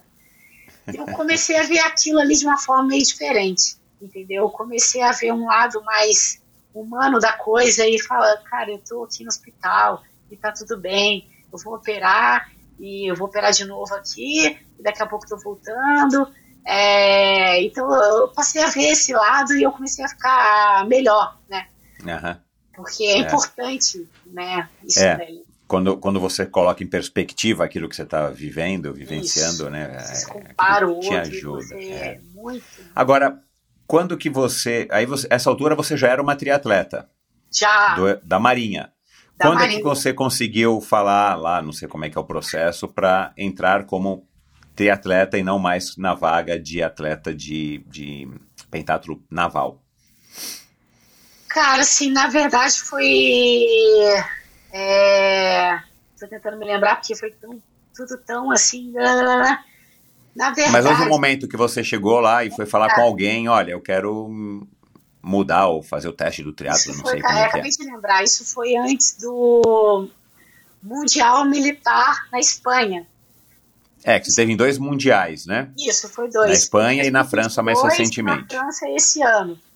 É, Mas pelo triatlon, não pelo pentatlo naval. Não. Pentatlo naval você chegou a competir, representar a Marinha ou só fiz- treinou? Eu fiz uma prova, eu fiz uma prova virtual que eu ganhei todas as tudo que tinha lá eu ganhei, é, que foi no pós-pandemia, e fiz prova no Life Saving porque eu também fazia também fazia parte do Life Saving. Foi uma prova na Bahia que eu fui campeã lá na nacional numa prova de um, é, tipo você corria e depois nadava.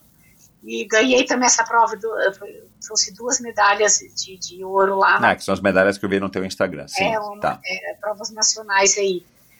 E foi, foi antes. Foi.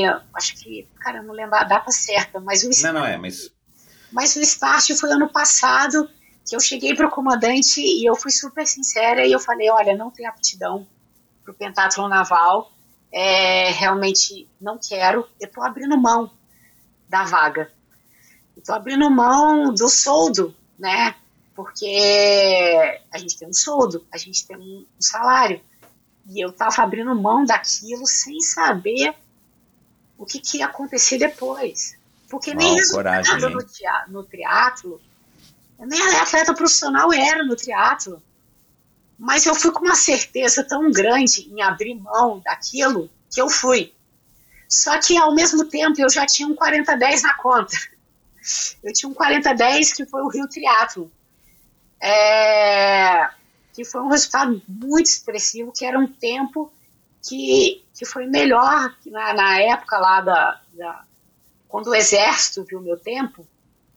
O meu tempo ele era ele era ok para eu ir para o mundial militar e representar é, ali de fato a vaga, porque na época a Jennifer não podia e, e aí ficou com uma vaga aberta e na época eu era a única é, militar ali que poderia estar apta a ir. Uhum. É, e fui e foi excepcional. A gente trouxe uma medalha de prata por equipe, no feminino, uhum. a gente subiu no pódio. Assim, eu saí da água super bem, a quinta melhor nadadora. É, o meu resultado individual foi um décimo lugar. Eu nem speed tinha, eu fui com uma speed emprestada. Eu nem pedalava na speed, eu só tinha ATP. É, foi assim, uma coisa atropelada, como tudo, né? Uhum. Foi uma coisa assim. Mas aí o, esse comandante aceitou? Não, na verdade ficou uma coisa assim aberta. Na verdade, eu fui para o Mundial Militar, né, junto com o Exército, representando a Marinha do Brasil. É, trouxe um resultado muito expressivo, mas eu estava na vaga do quê? Do pentatlo naval. Então, eu estava ocupando a vaga de alguém. Então é. não é assim, ah, vamos pro triatlo. Não é, você tem que é um edital, né? Então você fica durante aquele período cumprindo as coisas. Mas eu, como eu falei, é, quando eu cheguei com o meu comandante, fui sincera e falei que eu não estava apta, é, e voltei da Espanha já com resultado expressivo, onde eu pudesse ali é, conquistar mais coisas, ficou uma coisa aberta. Eles não, eles não podiam é, mandar a Mari embora, mas, mas eu estava ali é, disponível para, se tivesse alguma competição do, do pentatlo, eles me colocaram, porque de fato é a minha função, é, que foi conquistada. Então ficou um período assim, meio que, tipo assim, e aí, como é que vai ser? E quando. Aí eu fui, cara, eu, fui, eu me enfiei em prova. Comecei a me enfiar em prova. É, depois disso veio é, o Evetri, que eu ganhei lá o geral.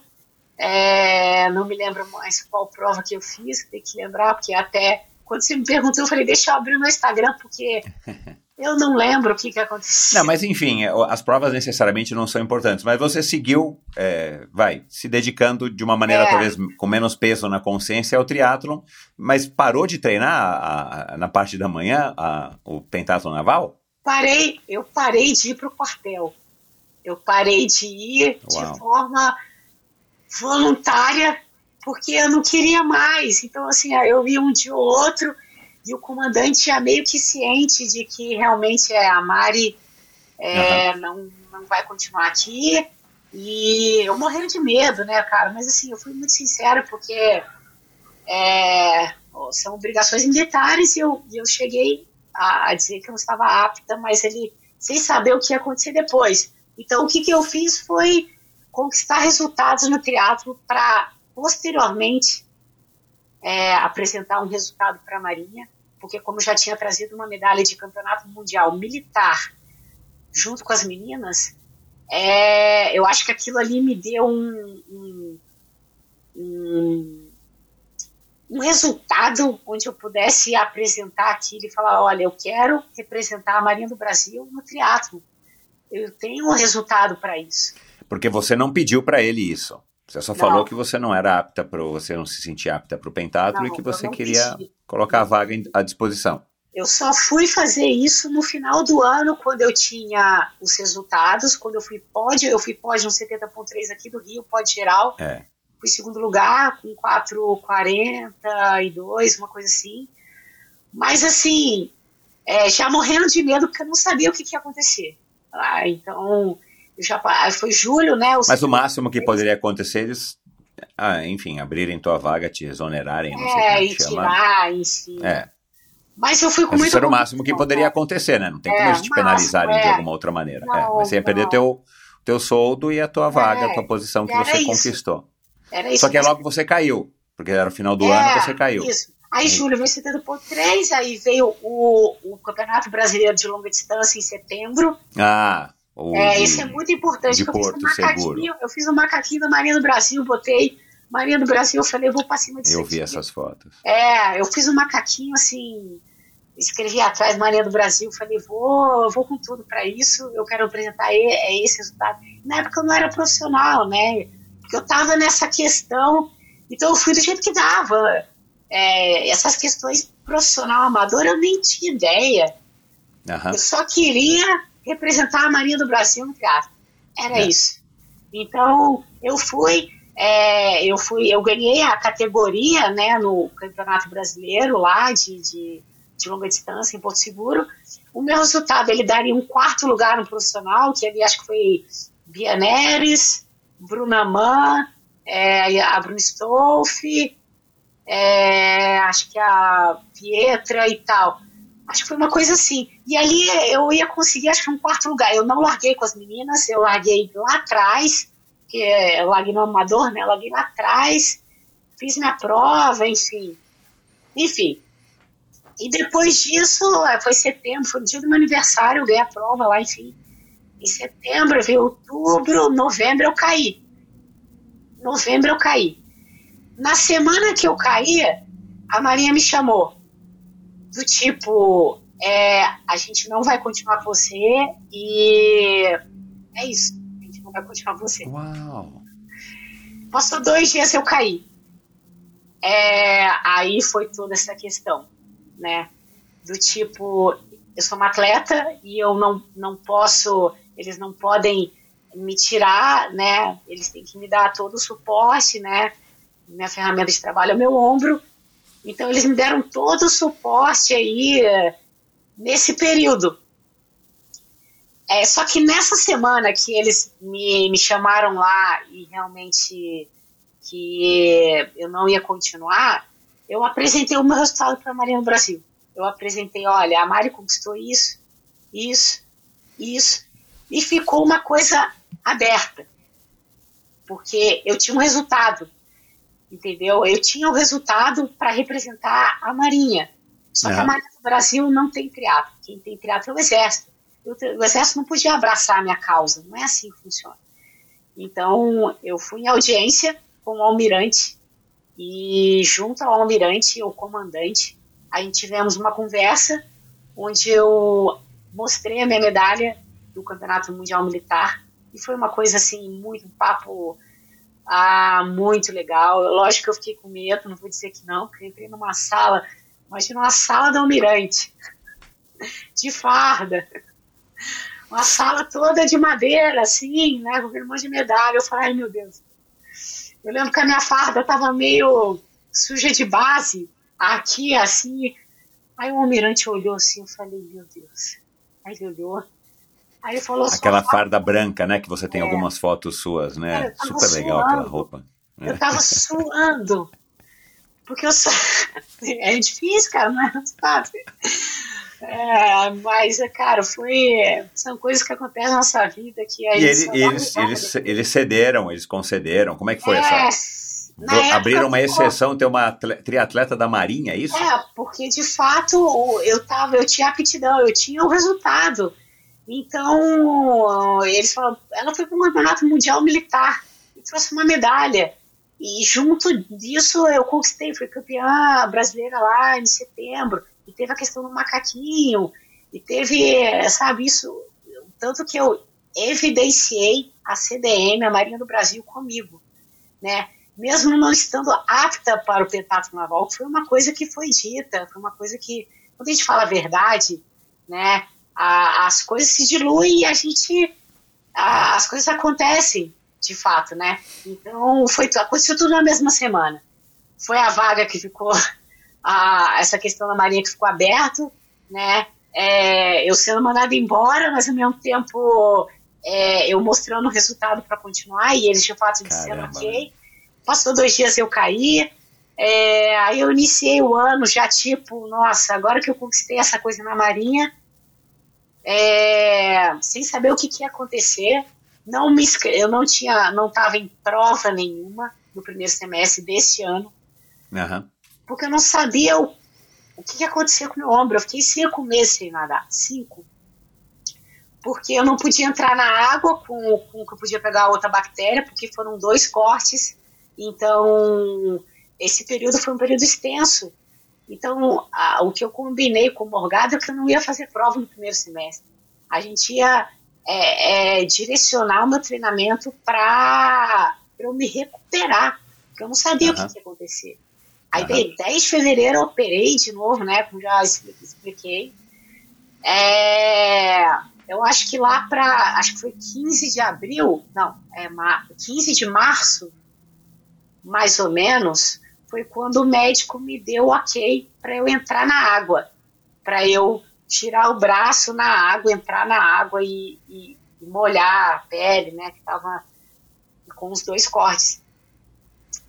No dia que eu entrei na água e vi que o meu braço girou, eu, eu nadei 2,700, um negócio assim. Uau! É, 2,700, mas assim, pra um, porque eu já tinha recuperado a mobilidade de ombro. Ah, é. O lance foi a segunda cirurgia, entendeu? De, de- e a bactéria.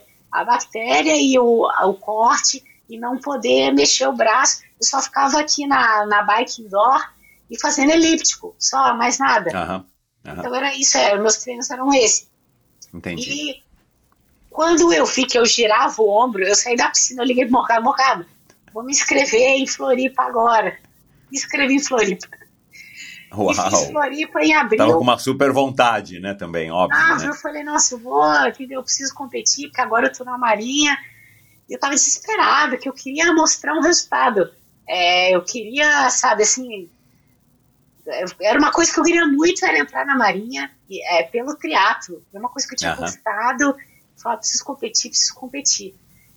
E aconteceram duas coisas. É, uma foi é, a vaga do Mundial Militar na França, que eu fui cortada no, acho que foi um mês antes da, da, da, da primeira cirurgia, não, um mês depois da segunda, não, acho que foi num, num período, acho que foi logo depois da, da primeira, Aham. porque realmente eu tinha operado o ombro. Então eles me cortaram, então eu já estava fora. Então eu já estava fora, mas quando eu vi que eu girei o braço, eu me inscrevi em Floripa faltando três semanas para fechar as inscrições. Eu me inscrevi assim, vou fazer Floripa. Eu fiz dois pedais na rua só antes de Floripa para ver se eu ficava clipada sem dor. E fiquei, deu tudo certo. É, fiquei sem nadar esse período todo, mas aí comecei a nadar todo dia, então eu tinha pouco tempo. Eu estava bem condicionada, porque o elíptico e a bike indoor me deram esse condicionamento, mas eu não estava nadando tanto assim. Estava sentindo muita dor e tal. É, competi em Floripa, 4 horas e 30, é, terceiro geral. No outro dia eu recebi uma carta da Marinha na convocação do Mundial Militar na França. Então foram Uau. duas coisas é, excepcionais. Você tinha perdido a vaga e conquistou na segunda-feira depois da. por dois motivos. Primeiro, que eu estava apta a, a competir, porque realmente eu não, eles acharam que eu não estava, mas aí o resultado me deu é, o total aí para conseguir. E uma outra atleta estava lesionada. Então, mais uma vez, eles precisavam de uma atleta De alguém. de alguém e eles, é, eles iam faltar alguém ali. E acabei indo, foi em, é, em maio a prova, não fui bem, porque foi na speed. é, eu não tenho speed, não tenho destreza com descidas, principalmente depois que eu caí. É, foi uma prova que foi na chuva. Eu vi É, duas atletas é. caindo na minha frente. Uma É, prova muito dura. É. Imagina, cara, na Espanha, eu ali na França, é, competindo com aquelas, com aquelas gringas doidas. Cara, duas caiu na minha frente. A Jennifer, né, ela foi com a gente, ela foi, né? que Foi eu, a Jennifer, a Luma e a Gigi. A gente foi e fez um, um campeonato excepcional lá. Mas a, a Jennifer caiu em cima do ombro que já ela já tinha operado. Então foi uma prova é, difícil, uma prova que todo mundo sentiu ali. Eu, como não tenho experiência com speed, Aham. essas provas rápidas e tal, eu senti bastante dificuldade. Mas, em resumo, esse primeiro parte foi isso que aconteceu. É, os teus pais te apoiaram também nessa decisão de entrar na Marinha? Acabei não perguntando isso, né? Foi também alguma coisa, enfim, conversada com a tua família? Você disse que tua família sempre te apoia e tal. Foi uma Aham. coisa simples? Ou, sei lá, te aconselharam, não, filha, vai fazer outra coisa? Então, a gente tem dois lados, né? A minha mãe. A minha mãe, ela deu o aval do tipo: tô com você, vai pra cima e vamos ver o que, que vai acontecer. E a gente sempre esteve junto é, em todas as dificuldades, em todas as. é, em todas as situações da vida. A minha mãe, nossa, não tenho nem o que falar da minha mãe. Minha mãe sempre tava, não, vamos lá, a gente vai dar um jeito, vamos lá, a gente vai dar um jeito. E meu pai já não queria, meu pai já nem queria que eu voltasse para o Rio, já não estava muito me apoiando nessa decisão de ir para o lado do esporte de novo e tal. Mas atualmente ele apoia, né? Porque eu consegui, tudo que eu consegui. Depois que a gente consegue, mas é, acho que faz parte, né? Essa proteção dos pais e é, de querer segurar ali e não deixar que, que, que a gente avance e faça outras coisas que pode ser que dê errado. É, e bom, e quando que você então decidiu é, é, se profissionalizar, né? Ou passar para o lado do, do profissional? É bem recente, então. Mas assim, ia ser, ia ser não, né? Foi esse ano. Eu já ia começar este ano, já no profissional, já tudo direcionadinho e tal. E por que É. o profissional? Você precisa pelo contrato do, do, do, do Exército, do- da Marinha? da Marinha, eu acho que as, as coisas caminham para isso, né? Não tem como eu dizer que eu não, não- eu ia ficar no amador, porque como que um atleta da Marinha do Brasil, Tá representante é, a do é- teatro, pergunta foi levando o nome do Aham. teatro para competir, é lógico É. que são distâncias diferentes, porque hoje eu repre- eh, represento o 40-10 na Marinha do Brasil, na, na- na- no Mundial Militar. Mas aí, co- como que vai casar essa situação, entendeu? E, e- e eu acho que a, é, tudo que eu conquistei na natação, isso naturalmente ia acontecer. Então, ir para o profissional era uma, foi uma coisa automática, ia acontecer, só, só- a gente só, só vai é, esperando para ver o que, que vai acontecer ou não, porque tinham várias coisas em jogo, né, essa, essa migração pentatlo, triatlo, então eu não podia já antes já estar no profissional sem antes é, ser da marinha, do triatlo, sabe? Foram coisas, é um passo de cada vez. Então, como eu caí em novembro, eu iniciei o ano é, com o que eu tinha na minha frente. O que, que eu tinha na minha frente? O 70.3 em Floripa. Que é só para amadores. Aham. é, então eu entrei, fiz a prova, fui excepcional, um resultado que nem eu esperava. Um pódio geral ali, 4 horas e 30, eu nadei para 1,20 de média, pedalei para 38 e corri para 4,29. Foi, foi lindo de fazer, lindo de, E que alívio, né, Mari? é, alívio, foi, nossa, tipo, nossa, tô, tá tudo bem, mas os números, os números em si, eles não me assustam tanto, de- de- essa entrega, porque as pessoas não têm ideia que eu fiquei no elíptico durante três horas, trabalhando o sistema metabólico da corrida. As pessoas não fazem ideia que eu fiquei na bike indoor ali quatro horas diário. Eu tenho ali no Strava Aí, aí eu e o Morgado a gente dá risada junto, porque assim, as pessoas não têm muita noção e às vezes elas falam, mas como assim? Como é que ela teve esse resultado tão rápido? Como é que foi? Como é que pode? As pessoas não olham para trás e vê a minha bagagem esportiva, elas estão sempre Exato. é. como assim? Como é que é? É, Como pode? Como é que foi rápido, né? Então, hoje a gente tem essas questões, né? Nossa, como é que foi rápido? Mas que estranho, né? Então, aí foi, foi essa prova que eu tinha em mente, já logo de cara, que foi o 70.3 é, de Floripa. E depois, aí já logo emendei o, o, o campeonato na França, né? E já logo emendei o Iron Cruz, que foi o minha primeira prova no profissional, que foi 60 Não, tô, com a, tô com a camisa, inclusive, hoje aqui, ó, vim em homenagem aqui a você e a, a Gabriela. Ah, a Gabi, a Gabi é sensacional. Que prova, que organização. Eu não tenho nem o que dizer. As regras da PTO, a gente nadou sem neoprene, prova sem vácuo. É, assim, foi lindo de realizar, entendeu? Foi uma prova assim que eu fiz com muito gosto. Porque foi uma prova que eu fiz ano passado. E meu pneu furou com Furou, 50 km. Eu vinha liderando a prova, fiz uma natação assim muito boa. Eu nadei para 1,10. É, tava muito bem, né? Foi, acho que foi logo, de, logo depois, 70.3 no do Rio. E nossa, aquela prova ali, é, é, eu tinha certeza que eu ia ganhar ela, mas eu não ganhei, porque meu pneu furou. Mas eu não fiquei chateada nem nada. Porque minha Uhum. cabeça na época era ali, é, nossa, eu preciso de resultado para mostrar na Marinha, preciso de resultado para mostrar na Marinha e tal. É, mas aconteceu que meu pneu furou, é, liderei a natação toda, liderei esse pedal assim com uma margem de distância das outras meninas muito grande e meu pneu furou e, minha prova acabou ali. E eu liguei pro Morgado, ele falou: guarda a bike e vai correr 15 km. e foi o que eu fiz. Eu guardei Ah, é? a bike, corri 15 km e foi, e foi isso que aconteceu. Aí, A, a tua relação prova, com o Morgado. Como? Aí esse ano fiz a prova, e acabou que no profissional, né? Uhum. É, foi minha primeira prova e tal, e foi pô, muito legal, muito legal. Não tenho nem o que falar. Eu fui quarto lá, é, subi no pódio com as meninas do Pro, enfim. Que legal. É, foi muito bacana.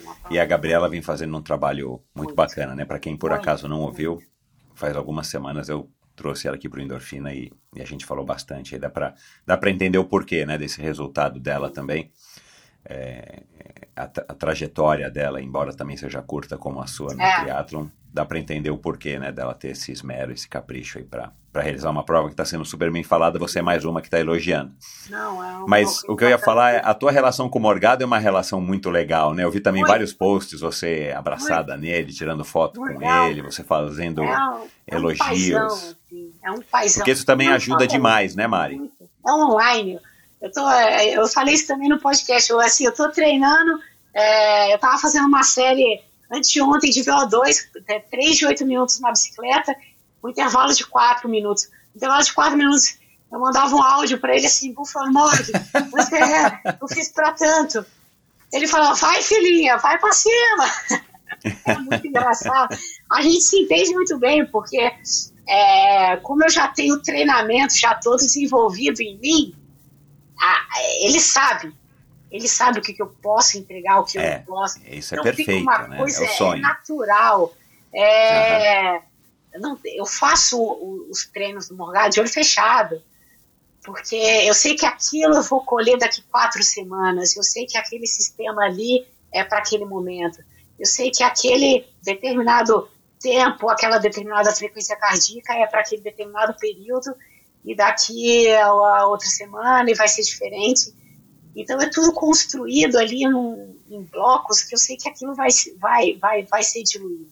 E a natação me deu, me deu essa, essa, essa experiência de entender o treinamento, entendeu? de saber o dia, o horário, a data de, da, daqui- daquele, daquele, daquele lastro que foi criado ali nos treinamentos, ele acontecia naquele dia. Então, enquanto não chegar naquele dia, eu vou ter altos e baixos e tal. Eu vou, eu estou me construindo para aquele, aquele determinado dia. E é isso que o atleta amador às vezes não não tem, não toma como consciência. Tipo sempre querer estar bem, sempre querer É, sair para é. correr forte e toda aquela ânsia em resultado e, e se inscrever em mil provas e fazer e, e, pô, sai num sábado já querer fazer o melhor da vida e não é assim. A- O resultado ele não é construído com imediatismo. Ele é construído ali, não é para você ficar se, se depredando, ele é acumulativo, Aham. né? E eu e o Morgado, a gente já se fala, a gente é isso, a gente já se entende, ele já olha e fala, pô, gente, queijo, vai pra casa, vai dormir. é, é um negócio assim. Ele te chama de pão de queijo. Pãozinho de queijo. E ele fala, ah, o mundo inteiro me chama de pão de queijo agora. É, muito É, voltando ao teu Instagram, é, você fez um post em 2021 de uma nova tatuagem que você tem. Você tem uma. eu vi que você fez um post da primeira, você tem uma asa, né? No braço É. direito, no braço esquerdo, no braço direito. É, aliás, é um símbolo, né, que você coloca no teu Instagram também, É. né? Duas asas e o M parecendo uma fita, assim, bem legal. Aham. Mas na tua tatuagem da, da panturrilha, não sei se é esquerda ou se é direita, está escrito reconstrua-se, reequilibre-se, reencontre-se, não sei em que língua. Não Nórdico. identificar. Vai perguntar por quê, pelo amor de Deus. Não, tá bom. Que a É gente 021. É, tá escrito Zero- lá, eu não consegui ler, aí eu li a legenda e na legenda tá escrito. Falei, cara, que língua é essa? né? É, Por isso que eu te perguntei se você falava, sei lá, sânscrito ou alguma outra língua, Aham. latim. Eu vi que não era latim, eu não consegui ler, não consegui ler. Mas enfim. E... é aquele famoso, não é para entender mesmo, mas assim, é reencontre-se, reequilibra-se, reconstrua-se, né? Tá. Eu acho essa frase esse, esse, Então, da onde, da onde que te, assim, da onde veio a motivação para Eu acho que colocar foi essa esse frase? período entre o término da natação e iniciar uma outra, um outro ciclo da minha vida. Então, assim, se reencontre, se reequilibra, se reconstrua-se. É você realmente fechar um ciclo, iniciar outro.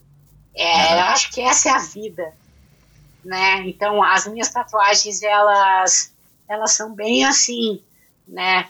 Eu fiz em períodos assim, eu tenho uma, essa da, que é um pássaro trovão, que era num período que eu precisava de força, de, de, é, de, de ele representa um pássaro indígena, né? Ele tem uma lenda que ele é tão forte, tão forte que quando ele bate as asas, ele consegue provocar trovoadas. E ele é tão grande, tão imenso que ele consegue é, fazer chover, ele, cons ele consegue. Porque Aham. ele é muito grande e ele é muito forte. É um Thunderbird que eu tenho aqui nas costas. Então essa tatuagem ela é, ela é muito significativa para mim, assim como a da panturrilha, assim como essa da asa que eu fiz quando eu nadava. É, e tenho essa Deus é maior. É, que foi a sua primeira, isso, É, você Deus postou é maior essa. que altos e baixos. Então são coisas assim que representam muito esses altos e baixos, né? A minha vida Uhum. de natação teve esses altos e baixos, que é muito difícil você, por mais que é que assim a natação eu tive os resultados muito é, é, bons assim e significativos para mim é, a gente tem altos e baixos, né? A gente não, sempre não, é aquela coisa da constância, a gente não consegue sempre se manter constante. Então, os resultados, eu tive mais resultados ruins do que os resultados bons. Então, a- os períodos ruins é que me fizeram é, o- nos resultados bons. E foram poucos, mas foram os poucos que, que, que, que me engrandeceram, né? assim como os ruins. Né? É um- uma coisa junta na outra. É, mas, em resumo, é isso. Aonde que você acha que você vai estar? Onde você gostaria de estar daqui a cinco anos? Você com, podemos arredondar, 35? Meu Deus, tô velha. 35. Tá Não, nada, eu- moça. É uma Não, eu- moça. É uma menina. Olha só, eu tô com 29, eu ainda não tenho 30. Daqui um mês ainda, então, pelo amor de Deus. Trintou é daqui a pouco. Cara, eu. Daqui. Espera, só um minutinho. Trintou com corpinho de quanto? Com 30 mesmo, né? Ah. Pô, pô, Caramba, meu. é 30 Treinando e com 30. tendo esses resultados, meu. É, Você tá, você tá que com um só- corpinho de 20, você tá com um corpinho de só- 20. Eu acho que só a pele de tanto sol, de tanta pinta, É, de cruel, tanto. cruel, cruel. É. E, cara. eu Use quero- protetor solar, use protetor solar, olha lá. essa é Endorfina dica tem o do patrocínio da Pink Chick, você tem que É usar protetor solar, hein? Duas coisas, bebam água e usem protetor solar. Se eu tiver que passar Mas, enfim. Daqui a cinco anos, onde é que vai estar a pequena Mari? Nossa, é difícil. Com assim, 34. É, Eu quero estar tá saudável, acho que é o mais importante. Isso, é, saúde, família e trabalho. Eu acho que são as três coisas assim mais que eu prezo muito, entendeu? Saúde, uhum. família e trabalho. Uhum. Eu acho que a gente tendo isso, a gente corre atrás do restante, né? É, o meu pai, ele costuma sempre, ele tem uma frase que ele sempre brinca, né? Que o mineiro, ele só tem um jeito bobo de andar um jeito bobo de falar, mas não é bobo não. A gente vai pra cima. Aliás, você falou dessa, dessa é, família, trabalho e família, trabalho e o que, que você falou? Isso, é saúde, saúde é. família e trabalho. Mas você fez um post, né, é, do livro A Tríade do Tempo, Família, Trabalho e Vida, que foi indicado pelo Major Pierre, né? Major Pierre. Você incorporou, você incorporou aí a, a enfim, na sua vida, ou já tinha isso, de repente o livro também te despertou, né? É, o, é, o livro chegou no momento onde eu precisava é, arrumar a casa, né, do tipo... Aham arrumar o lado atleta, o lado profissional, arrumar tudo, né? E eu sou muito grata às pessoas que sempre me direcionam assim, sabe?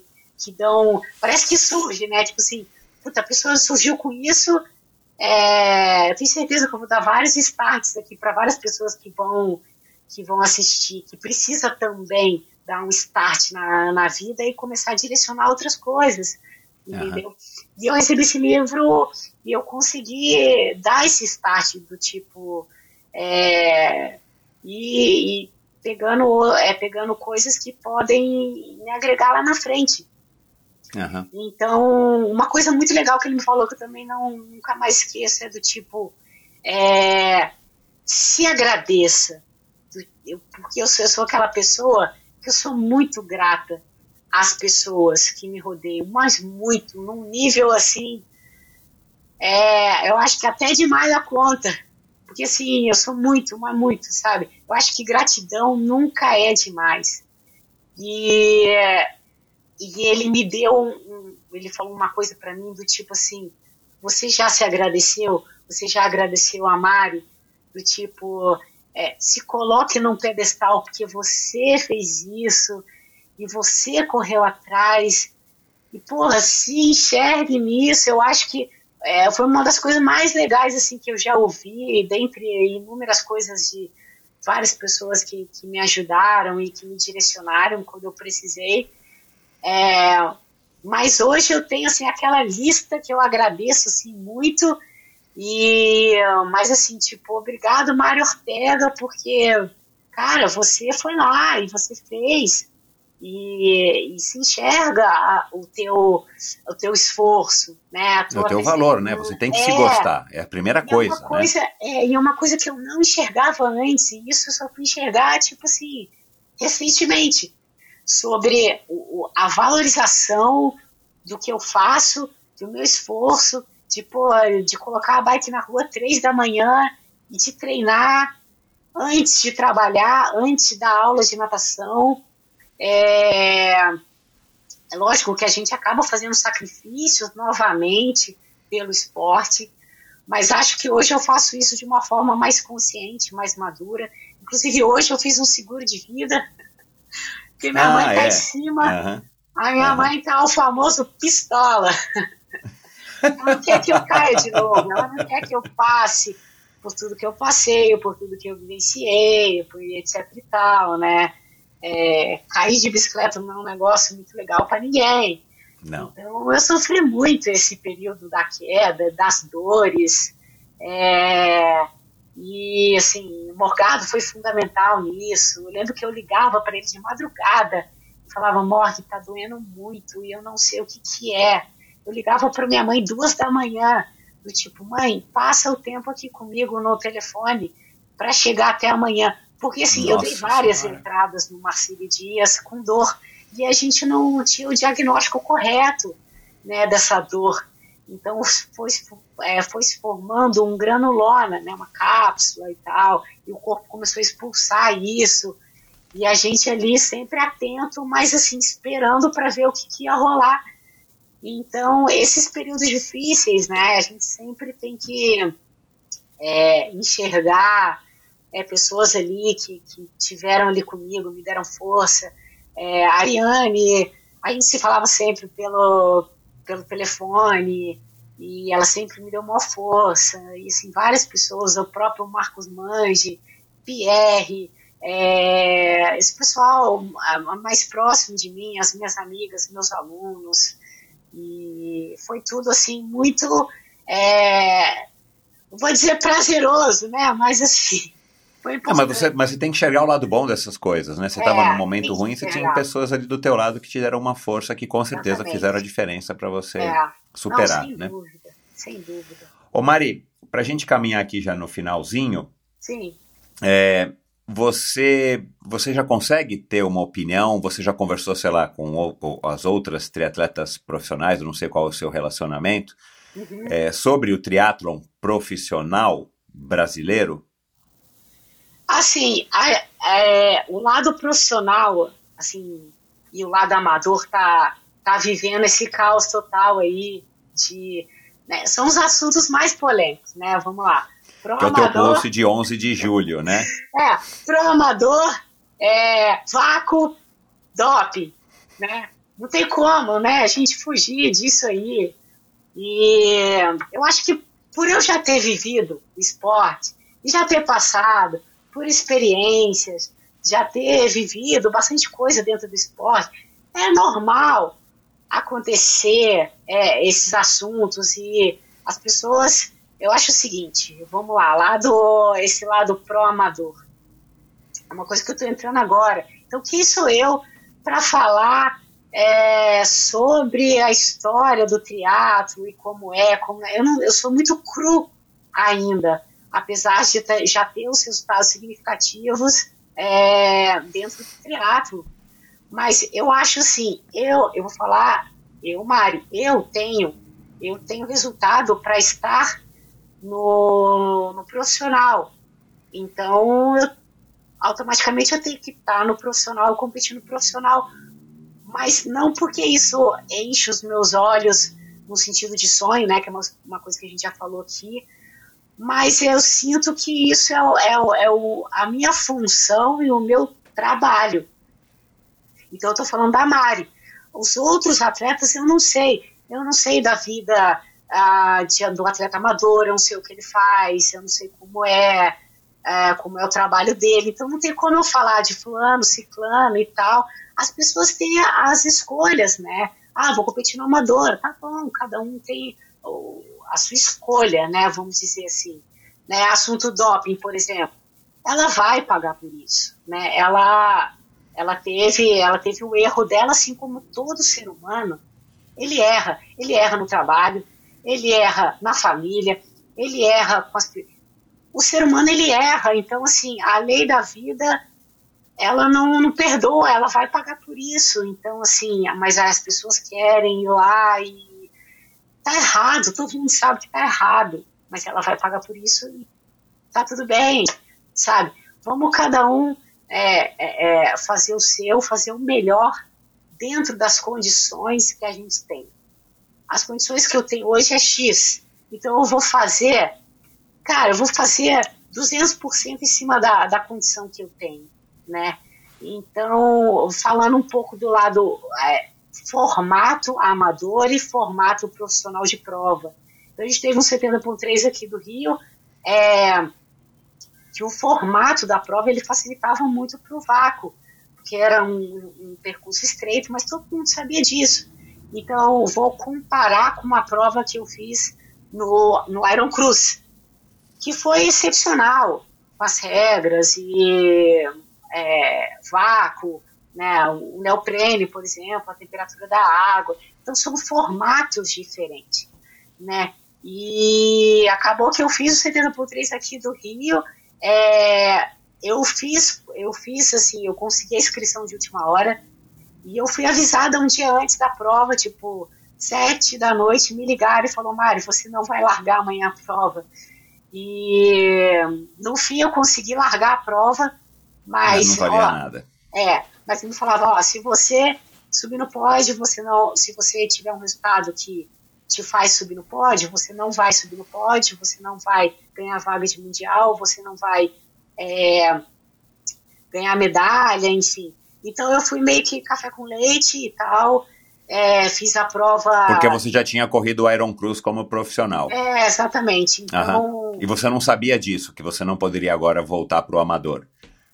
Na, na verdade, o formato 60-15 é dentro das nossas, é, vou dizer assim, objetivos, né, perspectivas, estava ok para eu competir o 70.3 aqui do Rio, porque eu fiz uma distância diferente. Mas é, tá surgindo novas regras, como acho que o Santiago Ah, postou, é. né, sobre essas questões, né. Agora, atualmente, já fiz o meu, o meu pró, é, pró de fato pela federação, então, atualmente eu só irei competir as provas do profissional, não vou largar, até porque nem pode ainda mais, né, largar as provas do amador. É. Mas em resumo foi isso, assim, eu, eu fiz a prova sem valer nada, é, então assim, quando você faz uma coisa sem valer muito, né, então ali me deu também, eu falava, nossa, a Mari, eu não faço, é, eu não consigo executar bem algo que não tá valendo nada, e eu também, foi uma, um start da minha cabeça, do tipo, não tá valendo nada, então eu não vou fazer força, e acabou que a prova realmente é, não, o meu treinamento ele não estava nem virado para o 70.3 do Rio, porque eu não ia fazer, porque eu nem tinha inscrição, porque eu não ia fazer, eu não ia estar no amador. Então isso as pessoas não, não sabem muito bem. E de fato eu não no amador. Então eu fiz a prova de última hora, e etc e tal, porque de fato eu ia iniciar o ano como atleta profissional e me desenvolver e as questões que eu já expliquei aí sobre não ter conseguido, né, por conta da cirurgia. Uhum. E para terminar, o que, que te motiva, assim, de onde que vem essa energia, essa força, essa, né, essa vontade de estar acordando cedo, né, às três horas da manhã algumas vezes e enfrentar, ah, enfim, a sua vida, né? Da onde que você eh, tira essa motivação? Eu acho que vem muito da minha mãe, muito. Eu acho que assim, eu não consigo explicar o, o, quão vem da minha mãe, porque eu fico até emocionada, eu vou falar aqui, mas eu acho que está muito na força dela, eu tenho muito isso dela, entendeu? É, eu acho que também é uma coisa muito natural, eu acho que por já ter vivenciado o esporte, eu consigo transferir isso para o esporte. Então, às vezes eu me sinto até uma atleta meio amadora, é, do tipo assim, eu não estou buscando um sonho, mas eu estou buscando aquilo que me satisfaz diariamente, né? Que é acordar cedo, ir lá buscar, mesmo não tendo o sonho, já ter vivido o sonho, mas eu tenho aquele objetivo de, de competitividade. Então, assim, a Mari atual, ela compete com quem? Com a Mari, entendeu? Com a cabeça da Mari. A Mari está competindo com a Mari. Então, a, a, os meus adversários estão tá aqui, ó, na minha cabeça. Então, é a Mari. Eu estou brigando com a Mari. Não é com fulano, com ciclano, porque essa é a mentalidade das pessoas. Quando eu vou, quando eu estou inscrita numa prova, a primeira coisa que, eu, que as pessoas me perguntam é o quê? Quem vai estar tá na prova? Quem de forte vai estar tá na prova? Eu lá quero saber quem vai estar na prova. Porque, sabe por quê? Não é boxe. Eu não vou lutar boxe? Boa, gostei. Então, é, então, assim, não faz o menor sentido quando alguém chega para mim e fala quem está na prova. Eu não quero, isso não é desmerecer quem está competindo, quem vai estar tá lá. Muito pelo contrário, porque é, é tão natural meu eu focar na Mari, com a minha cabeça, nos meus treinos, na competitividade, lutando contra a minha cabeça, contra os meus obstáculos, contra os meus fantasmas, porque todo mundo tem. Todo mundo tem. Não adianta falar que não, porque todo mundo tem ali as dificuldades mentais, os problemas extra-esporte, os problemas na família. É, e as pessoas às vezes não enxergam isso, só, só enxergam o quê? O atleta. Só que o atleta, ele, é, vou dizer, eu, Mari, eu lavo roupa, eu faço comida, eu pago conta, eu tenho problema na família, é, eu tenho.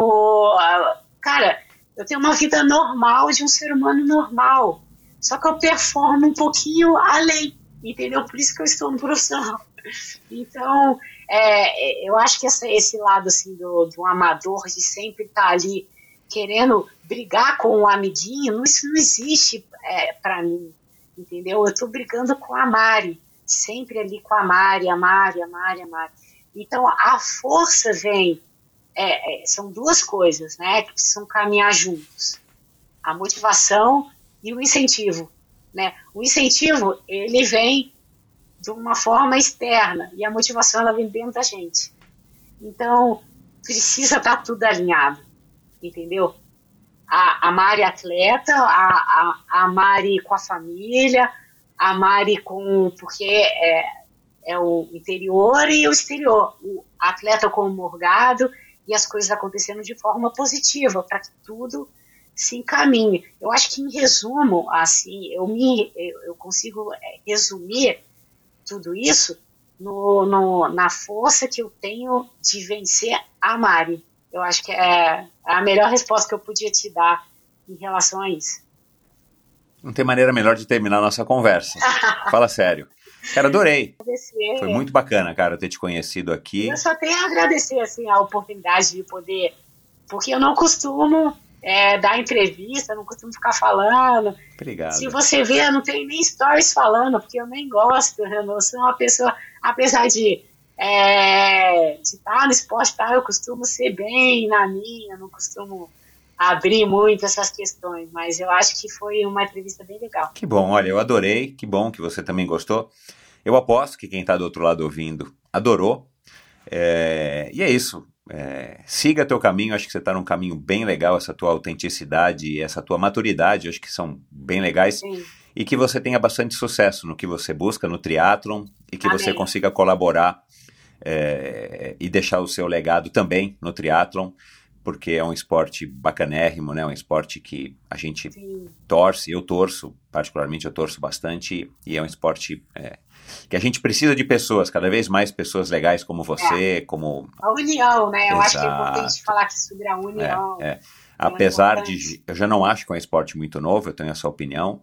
Há gente que discorde, mas é, a gente precisa, como em todos os esportes, quase, vai, Sim. ou todos do Brasil, tirando o futebol, a gente precisa de gente bacana para ajudar a fazer esse esporte crescer, esse esporte ir para frente, para que vocês, profissionais, tenham cada vez mais oportunidades e, e, e por aí vai, né? A gente precisa se ajudar para que o esporte cresça e cresça de uma maneira sustentável. E com certeza você é super bem-vinda, eu aposto que a- a- as meninas do profissional, as mulheres do profissional é, é, devem ter essa impressão também, né, de que é legal ter gente novo, rosto novo, rostos novos, embora você já não seja é, uma novata no triatlo, mas é uma novata no esporte, então acho que a sua perspectiva é muito legal, por isso que eu gostei de conversar contigo e, e muitas das coisas que você falou aqui, para mim foram é, posso ter me esquecido de uma coisa ou outra, mas para mim foram bem, bem inéditas, assim, na abordagem que você dá. E eu acho que é isso, essa bagagem que você traz da natação e essa tua história de vida estão te tornando uma triatleta que vai ter uma outra visão e que vai agregar aí nessa receita. A gente não precisa falar do bolo de milho, mas nessa receita aí da, da, da, da cena do triatlon profissional nacional. Então, parabéns e muito obrigado, cara. Adorei mesmo, foi um privilégio. Não, eu só tenho a agradecer a oportunidade, né? E não posso deixar de citar aqui o meu super técnico, o Morgado, de citar minha mãe, citar meus pais, é, a minha irmã, minha avó, aquela coisa esti- estilo Xuxa. Mas, assim, o mais importante de tudo é representar a Marinha do Brasil, é, ser a única legal, mulher e levar o nome da Marinha, isso é incrível para mim. É, então, acho que de uma forma geral, é, eu estou feliz de estar com essa cabeça e estar conseguindo direcionar as coisas e ter uma cabeça boa para todo dia estar ali lutando, conquistando, fazendo a coisa acontecer, agregando de uma forma esportiva é, e, e o lado humano assim da coisa que eu sou muito assim e, e espero continuar cada vez mais nesse sentido. Legal, você vai conseguir, você vai ver. Obrigado. Que assim seja. Obrigado, Michel. Beijão. E é isso. Muito obrigado pela sua audiência. Espero que você tenha gostado desse episódio. Eu adorei. E dê um alô para Mari, vou colocar no post do episódio de hoje, lá no endorfinabr.com. Alguns links depois que você abaixa, na né, hora que você acessa o post, você vê lá a descrição, tem um vídeo do YouTube que está embedado, aliás, de todos os episódios do Endorfina. Aí você abaixa um pouquinho, tem lá é, alguns links e tal, e eu coloco sempre as redes sociais, outros podcasts e, e às vezes algumas curiosidades é, e matérias sobre o meu convidado, da Mari, também você vai encontrar lá. E aí você clica e vai direto para o Instagram dela e dê um alô para ela, tenho certeza que ela vai adorar. E ela falou aqui de algumas pessoas, né? A Ariane Monticelli já passou por aqui, o Armando Barcelos também, um dos primeiros episódios, um cara fantástico, Armando. A Jennifer Arnold, companheira aí também da, das Forças Armadas aí da, da Mari, já passou por aqui. A Gabriela Engel, mais recentemente, que é a idealizadora e organizadora do Iron Cruz, essa prova fantástica aí que a Mari também elogiou. Então ouça esses episódios e todos os episódios de Endorfina aqui mesmo, onde você estiver ouvindo esse episódio, seja no Apple Podcasts, no Google Podcasts, é, sei lá, é, Apple, já falei, né? Apple, Google, Deezer, Spotify. É, o Spotify, o, o Endorfina está em todas as plataformas, literalmente em todas as plataformas de áudio digital de podcasts. E, ou você pode ouvir e assistir esse episódio no YouTube, se é a sua vontade. Aí, claro, com imagem. Então, e você pode assistir então os vídeos do Endorfina também, que são embedados em cada um dos posts do Endorfina. Então, você pode entrar no meu site endorfinabr.com, clicar e assistir ao vídeo lá mesmo ou ir direto, direcionado para o YouTube. Mas bom, é, não se esqueça de assinar o Endorfina Podcast, seja no agregador de podcasts da sua escolha. Aí todo novo episódio você vai receber a notificação e você vai ter a oportunidade de ouvir ou assistir e, quem sabe, é, ajudar a espalhar a palavra do Endorfina, a palavra dos meus convidados. É a maneira que eu tenho fazer o Endorfina chegar a cada vez mais pessoas. Então, eu conto muito, sou muito grato a todos que têm repostado, que têm espalhado em grupos de WhatsApp, que têm mandado para familiares, para amigos episódios. Isso faz com que o Endorfina cresça cada vez mais. E então eu sou muito grato. E no endorfinabr.com você encontra informações para assinar a newsletter semanal, que é um e-mail bem legal que eu mando é, toda sexta-feira, curtinho, bem legal, com coisas que me chamaram a atenção. E você pode apoiar a, o Endorfina através da plataforma Apoia-se. O seu apoio é muito importante.